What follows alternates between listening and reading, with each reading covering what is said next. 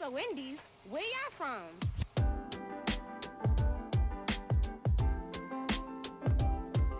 Ahí so. Ahí so. Indies. Yeah. Live free, live free, speak your peace. Buenos días, tardes o noches, dependiendo de dónde nos escuches. Sean bienvenidos al episodio 2 de el podcast sin nombre. Hoy me encuentro otra vez con... ¿Qué? ¿Qué? ¿Qué? No, que así es, que sí, sí, sí, Sí, ¿sí, verdad? sí. Ok. Bueno, a ver. Hoy que estamos grabando esto es 21 de abril del 2020. ¿Y qué pasó hoy, Joshua? Cuéntanos. ¿Qué pasó hoy? Específicamente hoy, ¿hoy? Ah, entramos Ajá. a la fase 3 del, Exactamente, de exactamente. del coronavirus. Sí, Hoy, 21 de abril, el gobierno mexicano, en donde estamos grabando esto obviamente, declaró el inicio de la fase 3 ante la contingencia por el COVID. Las medidas de sana distancia siguen siendo las mismas, no salir de casa por actividades no esenciales, así que a ti, amigo, que lee las noticias en cultura colectiva desde un iPhone que le compró su papá, o a ti, amigo, que piensa que es una conspiración para atacar a AMLO bebé y sigue subiendo Insta Stories pisteando con tus compas, te pido que dejes de ser un pendejo irresponsable y acates las medidas de seguridad. muy ¿Tienes algo que agregar? Eh, no, nada más, este, pues todo lo que tú dijiste, creo que son las recomendaciones suficientes y necesarias. No, pero ya a ver, fuera de broma, eh, no hay que seguir estas medidas por sí mismos, sino por las demás personas, que necesitamos un poquito de empatía ahorita, ¿no? Digo, se viene lo más difícil y entre todos podemos empezar a hacer que esto pase más rápido. Y aunque no somos fanáticos del gobierno actual, tampoco se trata de tirar mierda y decir que todo lo que hace está mal. Tenemos que colaborar como nación y así obtener mejores resultados para regresar a la, entre comillas, normalidad, lo más pronto posible. Sí, la verdad es que se hace muy difícil estar tanto tiempo encerrado, así es que si podemos contribuir a la causa para regresar pronto a nuestras actividades cotidianas, estaría muy muy bien. Exactamente. Ahora sí, una vez dicho esto, nuestro objetivo, como ya les habíamos dicho en el primer episodio, es hacer más amena esta cuarentena, por lo que hoy hablaremos sobre recomendaciones que les pueden interesar. Tenemos recomendaciones para todos los gustos, así que no tienen pretexto para no escuchar esto. Vamos a hablar de recomendaciones de libros, series, películas, videojuegos y también tenemos anime, si no mal recuerdo. En efecto, sí, yo tengo un anime aquí para recomendar, pero Que no lo digas todavía, no lo digas todavía. sí, sí, sí. Pero tenemos eso. Queremos meter un poquito de calidad, entonces hicimos nueve recomendaciones, ¿van a ser? Uf, pues no no sé exactamente, yo tengo escritas seis. Sala verga, yo tengo cuatro. Ah, bueno, es que tú... Bueno, sí, tengo cinco. Ok, está bien. Van a ser once entonces. Entre comillas. Sí. Pero muy bien, ¿qué te parece si empezamos para no alargar más esto que sí... Parece que hoy sí va a estar larguillo. Pues si quieres, este, ¿quieres empezar o empiezo yo? No, tú empieza, tú empieza, tú date. Bueno, está bien. Entonces voy a empezar con eh, mi libro recomendado para esta cuarentena. Ok. El título de este libro es El Padrino. Eh, El padrino, ¿quién lo diría? exactamente, ¿quién lo diría? a ver, El Padrino, cuyo título original es The Godfather, es una novela de Mario Puzo, escritor y guionista estadounidense de ascendencia italiana. Mario Pussy. Mm, Oye, no le faltes al respeto. Pero bueno, Pésimo chiste, sigue, sigue. Mira, su especialidad siempre fue eh, escribir sobre, sobre la mafia y una prueba de ello es su obra maestra, pues este libro que voy a recomendar. El padrino. Exactamente. A ver, pues te voy a platicar un poquito sobre El Padrino y luego te voy a decir un poquito de la sinopsis. Ok. Pionera dentro de su género y publicada en 1969, El Padrino supuso una revolución total en el mundo literario, puesto es que esta era la primera vez que la gran protagonista era la mafia. Y también no solo es que fuera pionera dentro de su género, sino que eh, retrataba bastante acertadamente todos los aspectos que conllevaba el ser parte de esta organización. O sea, nos A ver, un paréntesis, un paréntesis. ¿Ese es el primer libro que escribieron con, o sea, Mafia como protagonista? Eh, pues esto, eso es lo que dice el libro en su portada, así es que, pues yo creo que sí. Ok. Te digo, o sea, es de hace 51 años este libro. 1969 dijiste, ¿no? Así es. Ok, sí. ¿Sigue? Entonces, pues bueno, eh, describe eh, a la mafia no solo como una sociedad de delincuentes, o bueno, no solo como un conjunto de delincuentes, sino como una sociedad con cultura propia, con costumbres y tradiciones bastante características que nos hacen pues ver toda esta temática desde un nuevo enfoque, ¿sabes? Claro. eh, entonces, pues bueno, también nos muestra cómo es que tienen su jerarquía bien definida, o sea, nos muestran muchos de los cargos que existen dentro de, de la mafia y pues todas estas cosas que te digo que están relacionadas, ¿no? También cómo están ahí metidos los famosos y ese tipo de cosas. Ok, supongo que lo vas a decir más adelante, pero ¿en dónde se desarrolla esta cosa? Se desarrolla en Nueva York. O sea, sinceramente ese libro, ya sé que es un libro de culto, pero no, no lo he leído, la verdad. Pues yo la verdad es que lo compré porque la portada se veía bonita y porque pues O se veía perra, ¿no? Ajá, se veía, se veía perrísima. Y como soy bien poser, pues, y no he visto las películas, pensé que debía leer primero el libro. Eh, a ver, ahora te voy a contar un poquito de la, de la trama, o sea, lo esencial para que la gente se interese. Sí. A ver, el libro narra la historia de Vito Corleone, el capo de la mafia más respetado de Nueva York. Déspota benevolente, implacable con sus rivales, inteligente, astuto y fiel a los principios del honor y la amistad. Don Corleone dirige un emporio que abarca el fraude y la extorsión, los juegos de azar y el control de los sindicatos. Eh, esa es como una pequeña parte que saqué de la de la contraportada del libro. De la sinopsis que está escrita en el libro. Ajá, exactamente. Ok. Y lo que viene a continuación ya es también un poquito más de lo que yo digo. Bueno, el libro Muy bien. consta de ocho partes y en esas ocho partes hay distribuidos 32 capítulos. Y pues la verdad es un libro bastante interesante si les interesa el tema de la mafia. Y si no también, o sea, es muy bueno porque muestra una evolución de personajes bastante... Digo, en general si te gusta la lectura, ¿no? Porque como ya te dije, es un libro de culto, o sea, ese sí es como una lectura obligada. Ajá, exactamente. O sea, mm, es un buen libro. Sí, es de culto, es. Se podría decir que un clásico, entre comillas. Un clásico, exactamente. Pero no está restringido solo a cierto grupo de personas. O sea, cualquiera yo creo que podría leerlo y le podría gustar. Entonces, pues bueno, te digo.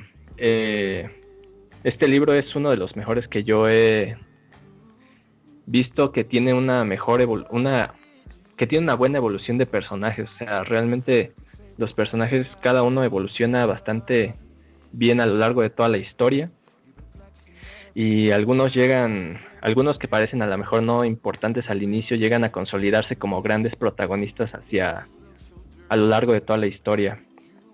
Y pues bueno, evidentemente las eh, la evolución más las evoluciones más interesantes son las de Vito Corleone, el, el principal protagonista, y luego la de su hijo y el que su- se supone que va a ser su heredero, Michael. Esto no es ningún spoiler, esto lo dice también en la sinopsis del libro. Ah, sí, eso no lo dijimos. O sea, las recomendaciones que demos hoy no vamos a hacer spoilers. Exactamente más. Son nada más como... O sea, vamos a hablar de la sinopsis en general, de un resumen de lo que tratan las cosas de las que digamos, pero sin spoilers. Exactamente.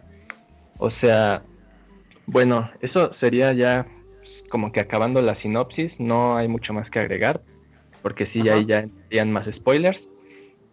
Pero pues, eh, si quieres, ¿Qué es lo que tienes que agregar tú? ah, pues bueno, dijimos que íbamos a decir lo bueno y lo malo de cada cosa, ¿no? Ajá. Entonces, pues bueno, si... Bueno, voy a empezar con eso. Entonces, a ver, eh, después de la sinopsis, lo bueno. ¿Qué es lo bueno de este libro? La historia es entretenida en su mayor parte, o sea, realmente de principio a fin es muy, muy entretenida. Eh, tiene giros bastante interesantes a lo largo de toda la historia que te hacen seguir, eh, te hacen querer seguir leyendo más páginas y más páginas. Que es algo bueno de Eh, un libro. Ajá, exactamente, o sea, se vuelve se vuelve bastante adictivo. Digerible. Exacto, exacto. No bueno, se vuelve es digerible, te digo, en su mayor parte. Eh, ahorita Ok. voy a decir por qué. Y bueno, este la ambientación y la descripción también es pues es impecable, o sea, tú te lo imaginas aunque haya sido un libro que se escribió hace 50 años, o sea, estamos hablando de que yo tengo 20, pues, obviamente Digamos que nacido. envejeció bien, o sea, si tú lees ahorita eso, no es como que te vayas a aburrir. Exactamente, lo entiendes, lo imaginas todo y sabes que, o sea, se disfruta más porque te lo puedes imaginar más fácilmente. No, y o sea, eso es, eso es algo bueno en un libro porque sí, hay veces que, por ejemplo, o sea, cuando íbamos en la prepa que te dejan leer un libro, que lo empiezas a leer y dices, ¿qué es esta, qué es esta madre? O sea, no estoy diciendo que sean malos, pero no, envejecen muy mal. No es como que te dan ganas de leerlos porque usan lenguaje que, que no sé. Sinceramente no te dan ganas de seguir ese hilo. Exactamente, hay libros que se vuelven muy pesados, pero este en particular yo creo que no, es, o sea, es un libro muy muy bueno. Y bueno, también tiene una extensión bastante, pues buena diría yo, Eh, bueno, a mí que me gustan los libros un poquito más largos, eh, consta de 600 páginas. Y pues bueno, igual si las personas no están acostumbradas al hábito de la lectura, pueden desarrollarlo con este y pues pueden leerlo a lo largo de lo que queda de la cuarentena. En o verdad, sea, en verdad, este, recomendarías al Padrino como empezar, como para empezar a adentrarse en la lectura. Bueno, a ver, para empezar, como para ser el primer libro que lea una O persona. sea, no el primero, pero digo, para empezar a gustarte el mundo de la lectura.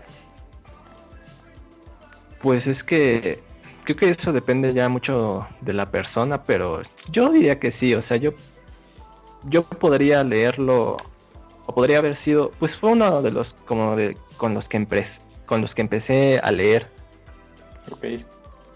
pero entonces sí, yo sí lo recomendaría. Y pues bueno, ya voy a decir nomás lo malo o lo que yo creo que es lo malo.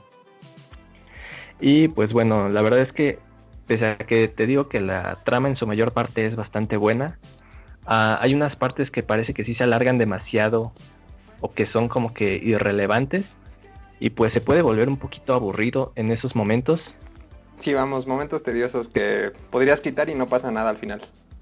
Ajá, exactamente, o que los podrías hacer en muchas menos páginas y al final pues se entiende la idea, pero pues bueno, al final están ahí. Ok. Pero en general yo creo que es un muy buen libro, eh, es recomendado si, si les gusta leer, si les gusta el tema de la mafia, porque pues a partir de este también se, inspira, se inspiraron muchas más películas, libros, series y todo ese tipo de cosas. Digo, y aunque no les guste leer, no es como que haya muchas cosas que hacer ahorita. Exactamente. Eh, claro, si pueden comprarlo aunque sea en formato electrónico sería lo ideal. Eh, o si lo tienen ahí guardado. Yo creo que no se va a poder, ¿eh? bueno, o sea, no- básicamente, no, no lo digo por apoyar a la piratería, pero eh, en primera yo ni siquiera me gusta leer en PDF. O sea, no puedo leer en un medio digital. Tiene que ser así en físico. Sí, realmente yo también soy de ese pensamiento, pero pues hay gente que sí se acomoda, entonces, pues Bueno, a los que puedan, quieran y le- pues ahí está mi, mi recomendación del libro. ¿Ok? ¿Eso sería todo? Eh, sí, ya si quieres pasamos con el tuyo. Ok. Bueno, conmigo llegó la hora de la imaginación. ¿Sabes lo que es la imaginación? Eh, creo que sí es una cosa que tenemos ahí en la cabeza que, Bueno, no nos metemos en crisis existenciales. Imaginación como Bob, Bob Esponja y ya. exactamente, o sea, sí, la capacidad de pensar cosas como que... Ok, lo- X, X, ahí te va. Ah, pues, Necesito que cierres los ojos y escuches, ¿ok? De acuerdo, me parece bien. Ok. Despiertas sentado en un baño. De fondo escuchas música sonar. Es de noche. No sabes qué haces ahí. Sales y te ves al espejo. Tienes un look que te va muy bien. A lo Elvis. Copete alto que hace resaltar tus facciones. Chaqueta negra de cuero. Con una camisa blanca fajada completamente por un cinturón negro con una hebilla. Plateada y por ciento muy reluciente. Tus mocasines negros relumbran tanto de lo brillantes que están. Del otro lado de la puerta resuena rock and roll en vivo. Abres la puerta y estás en lo que parece ser un gimnasio de una preparatoria. Parece ser que es el fin de curso. Todos se ven geniales, pero de pronto ves a una chica que a tus ojos destaca. Su sonrisa brillante te cautiva al instante. Intercambian miradas y sonrisas. Lleva puesto un vestido rojo que llega a los talones, un rojo tan intenso que es imposible no distinguir. Ves el reloj al fondo del gimnasio. Parece que va a ser medianoche. El rock se detiene y comienza a sonar un jazz tan alegre que te dan ganas de comenzar a bailar. De fondo suena In the Mood, de Glenn Miller. Te acercas a la chica y respetuosamente le preguntas, Señorita, ¿me concedería esta pieza? ¿Sabes de qué libro estoy hablando? ¿Estás hablando del que me prestaste? Exactamente, toca hablar de 22 del 11 del 63. Oh, excelente, excelente. Bueno, a ver, pues cuéntame más, ¿qué más tienes que decir? Ok, bueno, escrito por el maestro del terror Stephen King, 22 del 11 del 63, así se llama. Ese es el título del libro, es una fecha. Eh, escrito por el maestro del terror Stephen King, 22 del 11 del 63 es una novela publicada en el 2011 con toques de suspenso, drama y ciencia ficción. Pero para mí lo que más lo distingue es la relación amorosa que se desarrolla a lo largo del libro, entre el protagonista Jake y su amada Sadie. Además de la capacidad de King de, como en todas sus obras, transportarnos al escenario que describe, mientras que lo leas desarrollarás una conexión empática y te encariñarás con los personajes. Que King haya escrito este libro no significa que sea de terror para nada. No se dejen llevar por el autor. Esta obra desarrolla un microcosmos en donde cada detalle encaja, además de tener giros argumentales muy bien hechos, y si te gustan las novelas de cualquier género es una lectura obligada. Sin más, hablemos de este libro. ¿Qué tienes que decir? Ya lo leíste, ¿no? En efecto, aunque me tardé bastante, eh, creo que mm, tu recomendación es muy buena. Ya me contarás más sobre por qué escogiste este libro, pero sí es un libro que cuando cuando tuve el placer de leerlo es muy muy interesante y sí como dices tú eh, sea el género que te guste en la literatura es pues es muy bueno es muy o sea eso es lo que iba a decir esto es lo que yo sí diría como un libro muy digerible porque toma toca temas de ciencia ficción con los viajes en el tiempo eh, toca una relación amorosa entre el Jake y Sadie como ya lo dije toca eh, escenas de acción también tiene de todos los temas, entonces es muy entretenido. Y pues eso. Pues sí. Entonces empecemos a hablar de él. Eh, ok. ¿Qué harías si de casualidad encontraras un pasadizo al pasado? Una máquina del tiempo natural que te lleva a cierto lugar de la historia. Bueno, en este caso 22 del 11 del 63 nos cuenta la historia de Jake Epping, un profesor de inglés que viaja a través de una puerta barra máquina del tiempo que lo transporta el 9 de septiembre de 1958 a las 11.58 de la mañana. Cada vez que se mete, lo transporta a esa fecha, con la misión de detener el asesinato de John F. Kennedy. King mezcla los sucesos reales con ficticios dentro de un mismo universo y también incluye referencias a libros suyos como It, Mr. Mercedes y entre otros muchos. ¿Te diste cuenta de esas referencias o no? Claro que sí, pues bueno, solo la de... O sea, sin hacer spoiler, pero sí pero hace sí, sí, referencias sí. a otros libros también. En efecto, sí, esa parte me gustó bastante. Ok. Bueno, todo empieza con Jake Epping, profesor de inglés en el Instituto de Lisbon Falls, Maine, que se gana un sueldo con un sueldo extra con clases nocturnas para adultos. Un día les pide a sus estudiantes que escriban sobre un acontecimiento que les haya cambiado la vida, y una de estas redacciones le impactará profundamente. La historia cuenta de una noche de hace 50 años cuando el padre de Harry Dunning volvió a casa para matar a su madre, hermano y hermana con un martillo. Al leer esta redacción, algo cambia en Jake. Su vida, igual que, que aquel día en Dallas de 1963, cambia por completo, en tan solo un instante. Poco después su amigo Al, propietario de un diner en su barrio, un diner es un bar, le descubre un secreto. En el almacén hay una puerta que conduce al pasado, a un día particular del año 1958 y Al le pide a Jake que le ayude con una misión que lo obsesiona, impedir el asesinato de Kennedy. Y así comienza la nueva vida de Jake, como George Amberson, en un nuevo mundo muy diferente. En él, George se enamorará mientras sigue el rastro de Lee Harry Oswald hacia un momento histórico que quizás nunca se produzca. Un viaje al pasado nunca ha sido tan increíble ni tan terrorífico. Ok, esa es la sinopsis del libro. Eso es lo que dice en la contraportada, pues. Sí, sí, sí, me acuerdo me acuerdo bien de esa sinopsis. Pues sí, qué gran libro. Es un buen resumen para darles una idea a la gente de qué, qué es lo que se van a encontrar en las páginas, ¿no? O sea, ese es un resumen así, esa es la sinopsis eh, del libro oficial, pero básicamente lo que sucede es que Stephen King toma el toma el acontecimiento de John F. Kennedy porque es tal cual ese acontecimiento y el tirador incluso de el que mató a Kennedy, Lee Harry Oswald, también lo toma, pero lo mete en su novela para hacerlo una ciencia ficción de viajes al pasado y hay que impedir que pase eso. Eso es básicamente el resumen, en pocas palabras.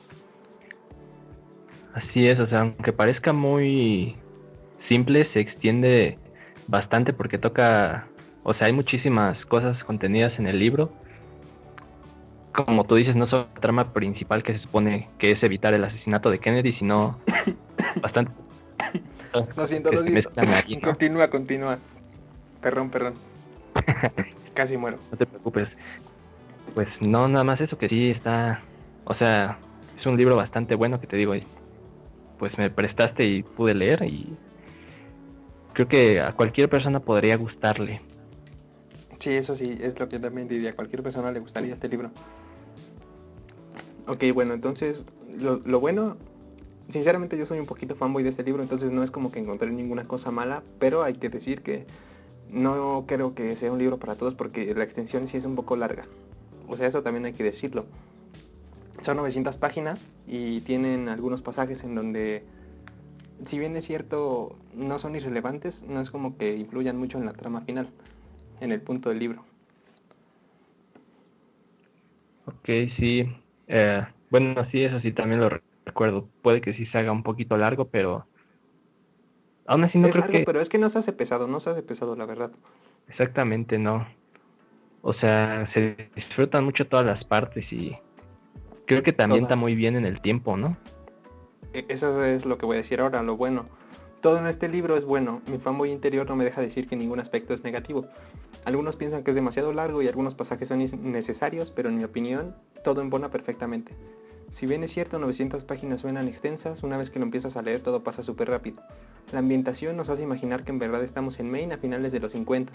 Los detalles de todas las cosas hacen increíble este libro. Cada personaje tiene su desarrollo y conclusión, Conocemos sus más profundos secretos, sus debilidades, miedos, su pasado. Esto ayuda mucho a simpatizar con ellos y en verdad sentir las acciones que transcurren en el libro. Y es lo que tú dices, o sea, creo que eso es, un, es una característica que tiene King en todos sus libros, que te mete mucho en el lugar en donde se desarrolla. Te, te detalla mucho y tú en verdad sientes que estás ahí. Sí, pues sí, así es. O sea, yo tampoco es que haya leído muchísimos libros de él, pero con los pocos que he leído sí no he tenido problemas tampoco nunca en imaginarme cómo, en dónde se desarrollan los hechos o qué es lo que pasa. Creo que sabe describir muy bien las situaciones y a las personas y a todo en general. O sea, es un, es un gran escritor. A las personas más que todo, o sea, a las personas les da una historia, que es algo que no muchos hacen, les da una historia, les da un pasado y eso te ayuda a simpatizar con ellos. O sea, por ejemplo, Nip, que ya leíste It. De cada uno del el club de los perdedores te cuenta su vida, te cuenta su pasado, etcétera, etcétera.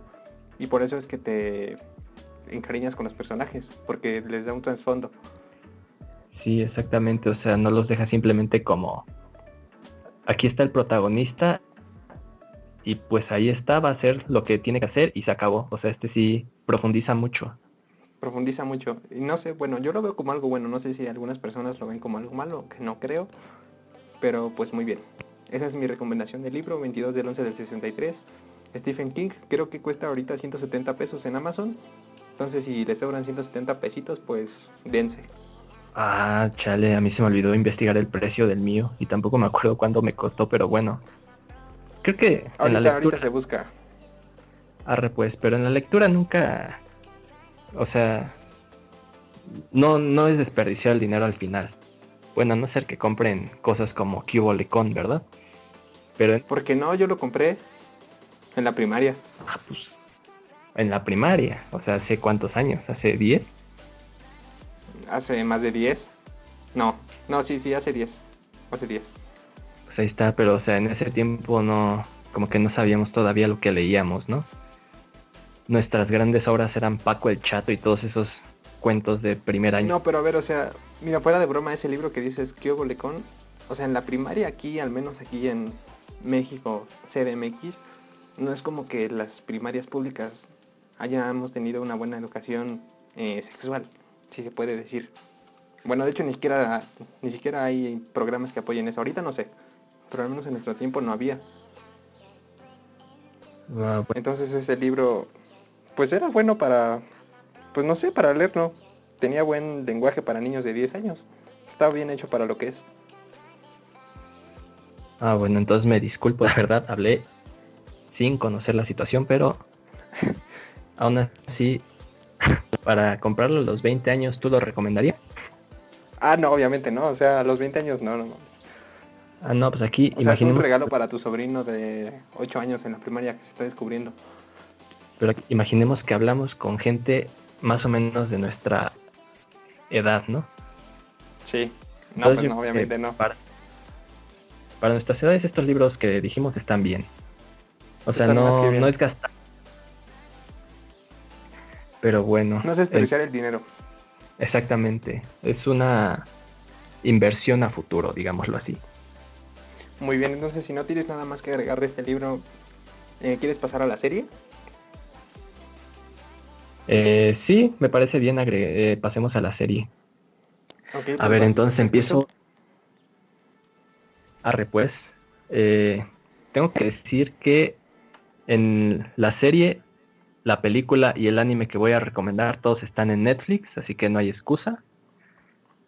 Eh, pero a ver, empecemos con la serie. La serie que voy a recomendarles es Dark.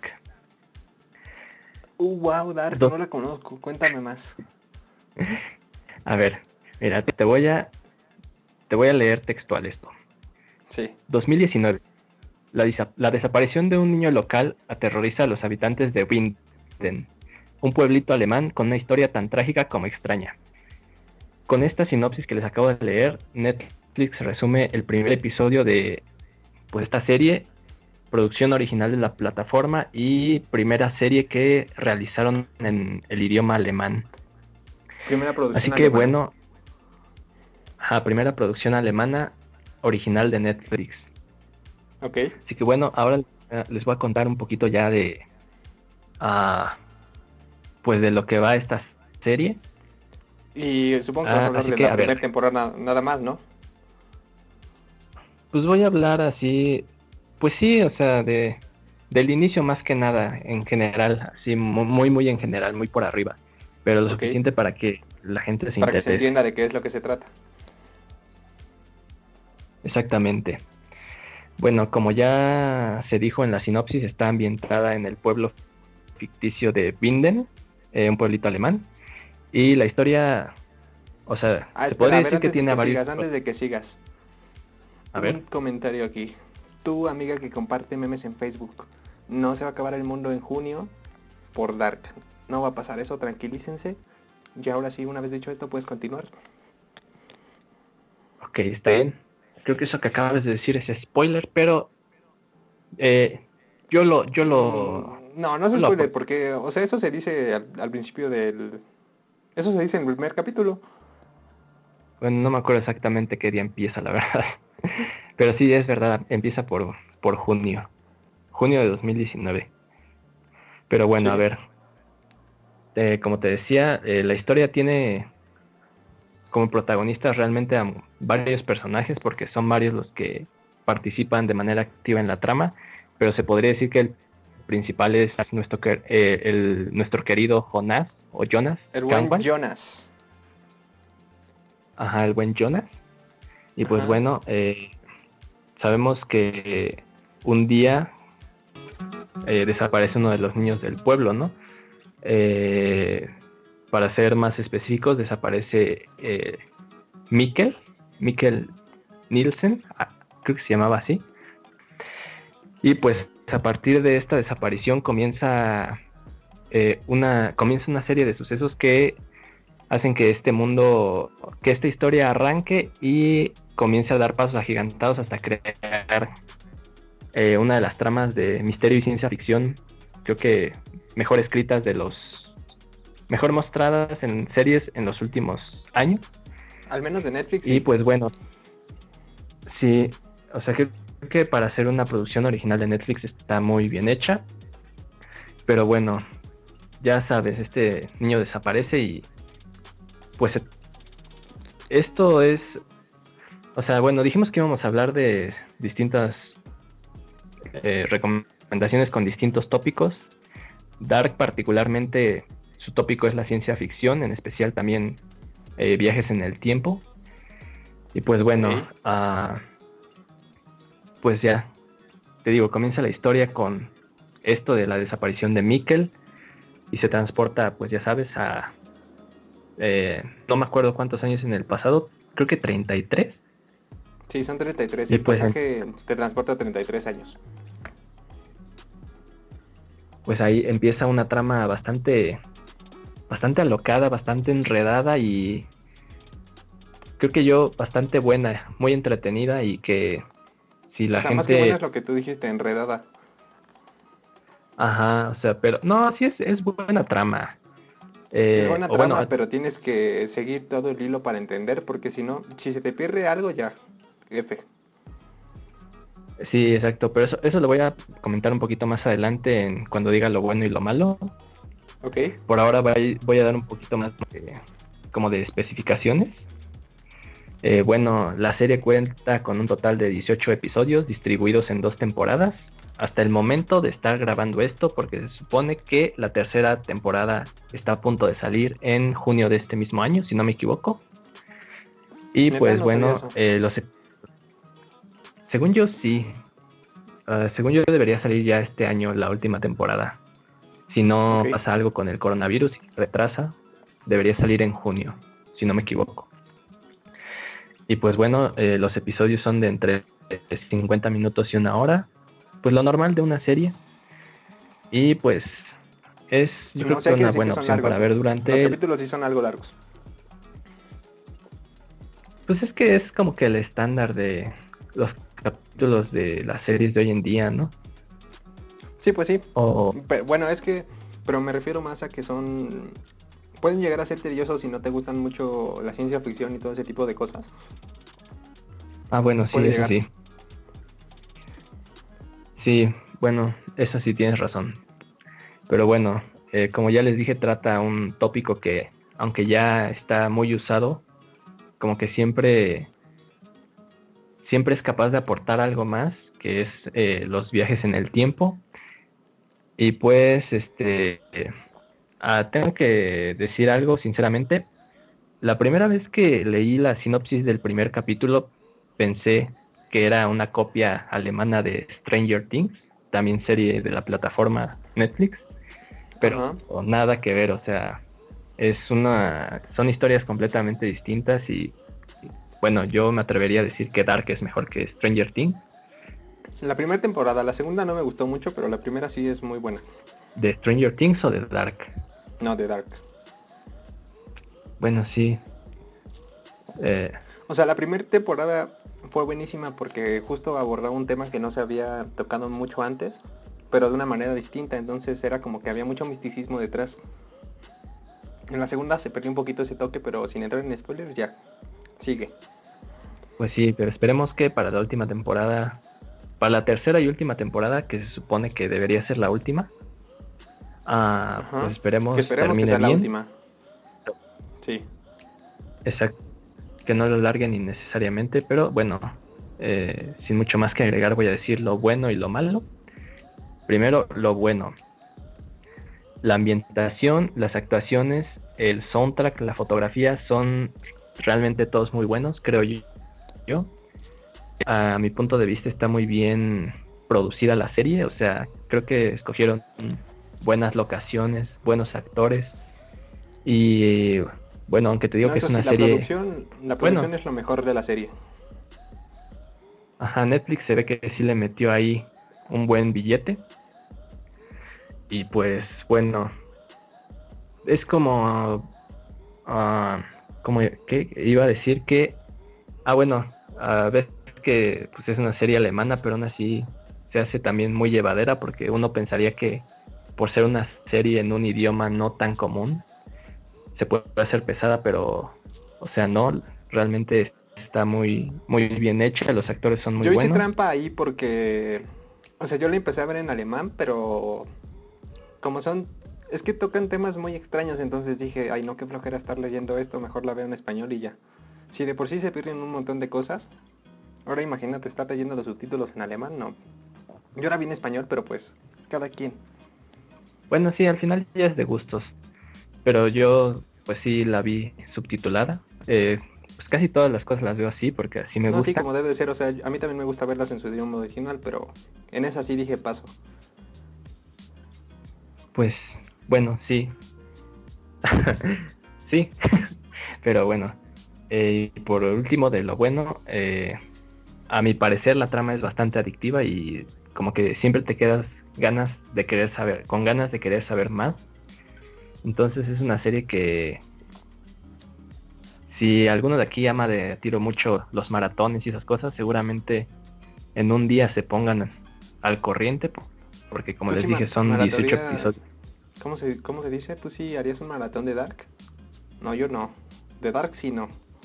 Muchas cosas que procesar. Mm. Pero es que siento que, bueno, yo que, o sea, si fuera mi primera vez viéndola, no, no la vería de un golpe. Pero ahorita que ya la vi y que me acuerdo más o menos de cómo está el asunto, siento que sí podría maratonearla. O sea, pero lo harías como ya para ver Pero bueno, qué cosas ah, se te fueron y así. No para verla por primera vez, como ya dijiste. ¿Mandé? ¿Cómo que? Que, o sea, lo har- maratonearías Dark, pero después de haberla visto ya una vez. O sea, no para recomendarlo, hacerlo de una sola vez. La primera vez que lo ves, no lo harías. Ah, sí. No, no, no, eso sí, no. Porque sí, como dices, son... Está muy enredado ese universo, o bueno, esa serie. Sí, enredo puede- como nosotros ahorita. Pero sí continúa. sí puede que la gente se pierda. Entonces, bueno, tomando eso como punto de partida, ahora voy a decirles lo malo, Ajá. que quizá hay algunos detalles a lo largo de la serie que no se explican bien o quedan al aire. Y pues, bueno, quién sabe si tengan explicación en la última temporada. Eh, En la primera temporada por eso era buena, porque dejaban muchas cosas al aire que, o sea, estaban implícitas y es lo que la hacía buena en sí. Pero con la segunda es como que se perdió un poco eso, al menos en lo que yo pienso. Pues yo pienso que crearon más misterios, o sea, sí, o sea, tenían unos misterios que eran buenos, ¿no? Es que Pero no luego crearon otros que como- maldita sea. Pero bueno, Sí, no.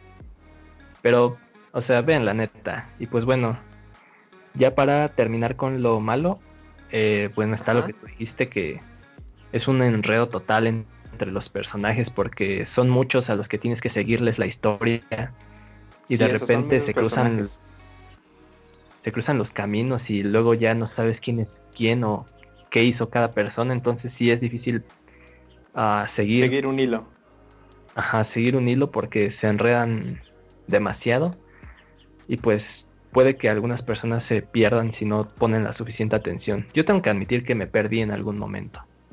Yo igual me perdí. Todos los que han visto Dark se me pierden, aunque digan que le entiendan, es mentira. Sí, pero eh, como recomendación ahí en Wikipedia, eh, si buscan Dark en Wikipedia, ahí viene el árbol genealógico para que sepan más o menos quién es quién y tal vez así sea más fácil eh, digerir Dark a la primera.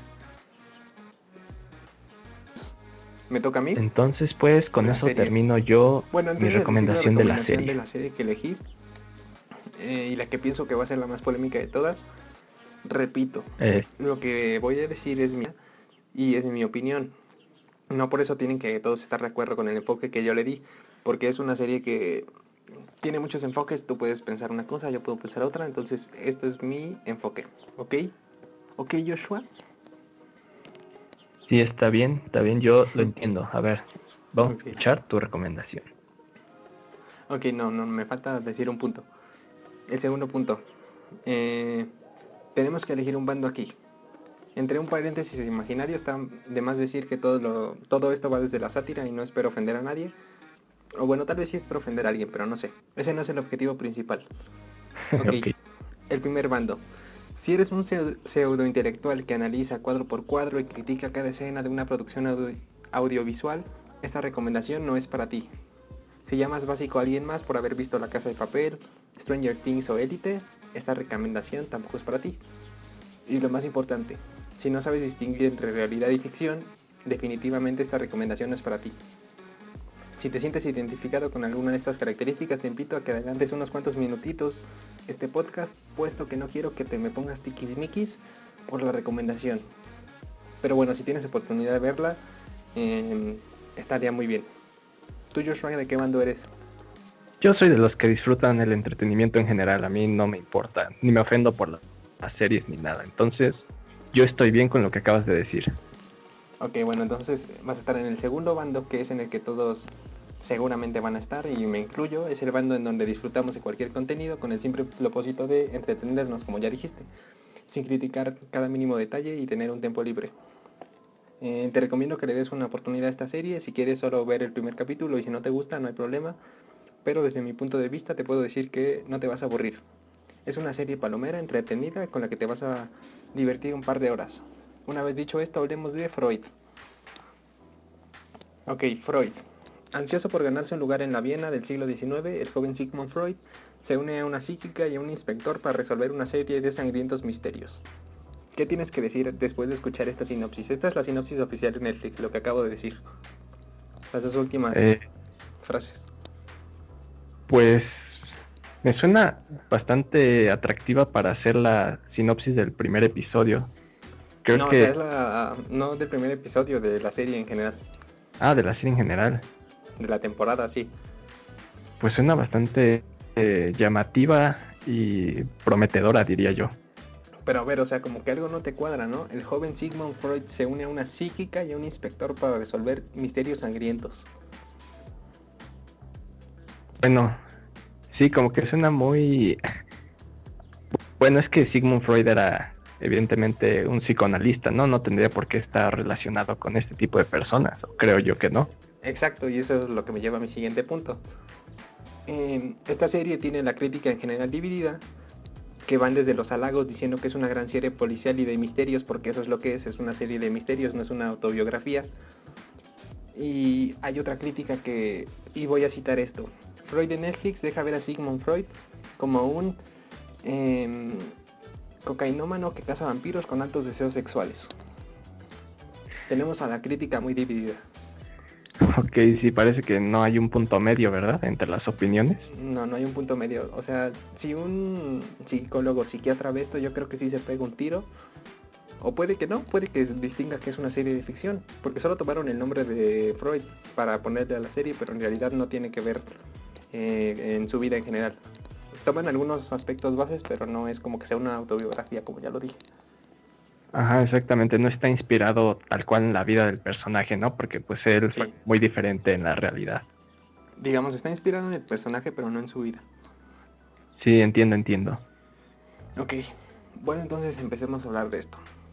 Eh, Freud, producción original de Netflix, austríaca alemana, es una serie de drama suspenso con toques de terror y algunos tintes de gore y escenas eróticas.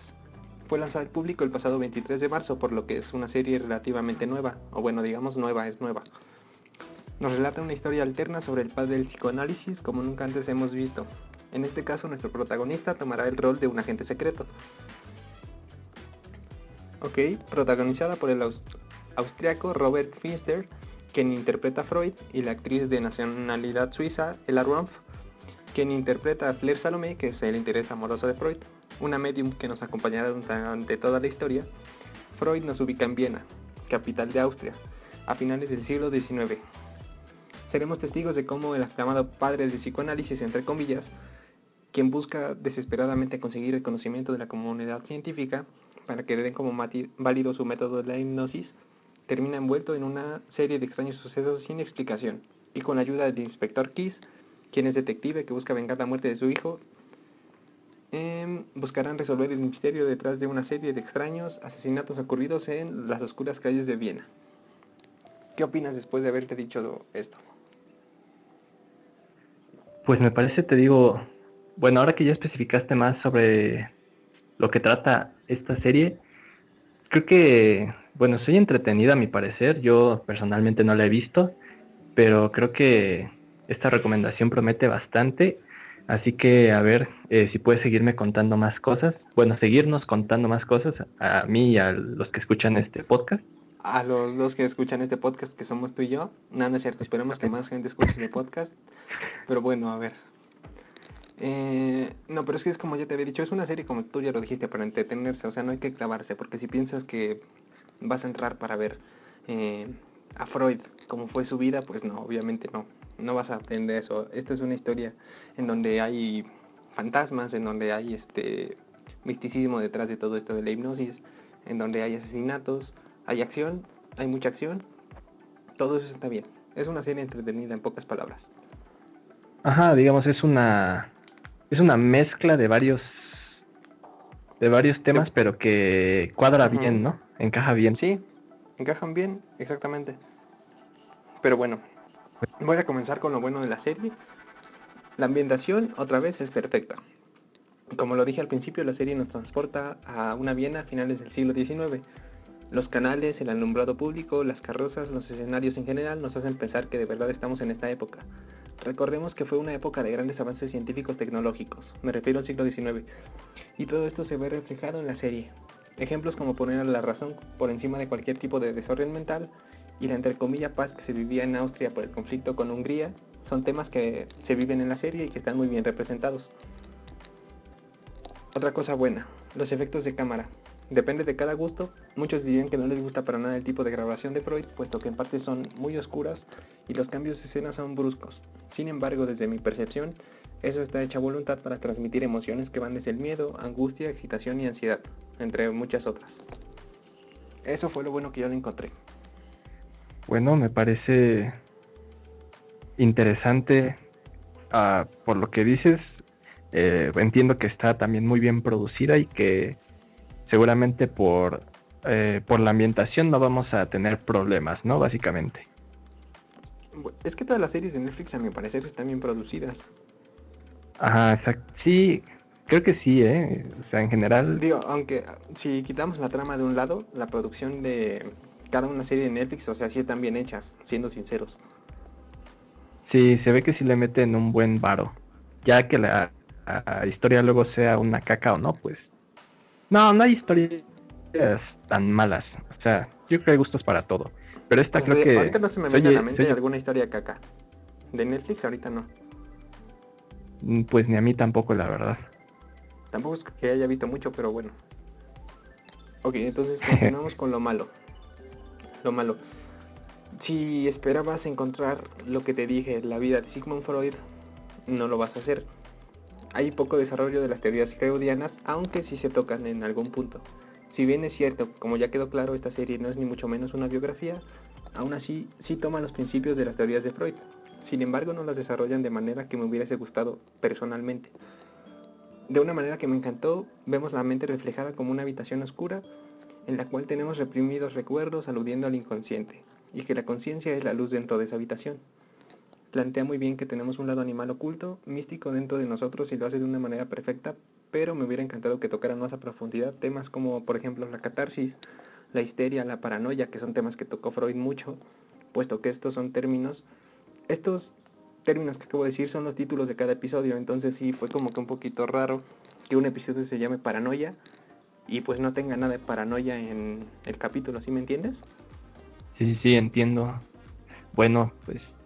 Uh, pues supongo que nada más como para que se viera más relacionado al, a la persona real, ¿no? Pero pues... O sea, es decir, sí lo tocan, sí tocan estos temas, pero lo hacen de manera muy superficial. O sea, dicen paranoia, ah, bueno, si paranoia es esto, esto, esto, X. Y ya, eso es lo malo. En lo personal, eso es lo que yo le encontré mal. Sí, como que sí esperabas un poquito más de profundización en lo que dices que trató a lo largo de su vida eh, Freud. Pero no a lo pues largo de su vida, porque hablan de, o sea, hablan de Freud a sus inicios, porque eso sí, eso sí lo toman como un suceso real, o sea, el inicio de Freud sí lo toman como un suceso real, sus inicios de sus teorías, de la hipnosis, catarsis, todo ese tipo de cosas, pero pues no las desarrollan. Y otra cosa es que no sé si, si tú sabías que Freud em, propuso utilizar cocaína como método para tratar a pacientes con enfermedades mentales.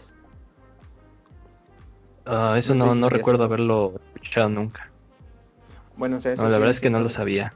Él proponía usar la- a la cocaína como un calmante estimulante para los enfermos mentales. El punto es que si alguien que sabe la historia de Freud ve esto, se va a enojar mucho porque lo hacen ver, como ya te había dicho, como un cocainómano, porque todo el tiempo en la serie está dándose sus toquecitos. O sea, literal, todo el tiempo está agarrando su vasito y dándose, dándose sus toquecillos. Pero pues es humor al final, no se sientan gente. Es, es una forma no, de... no es humor, no es humor, no lo hacen como humor, o sea, es, es ficción. Bueno, también, o sea, ficción, o sea, es, esto es algo que no pasó en la realidad, entonces, pues no le veo O no el sabemos. problema yo. No, no es cierto, no sé, la O sea, al no sé, final- no.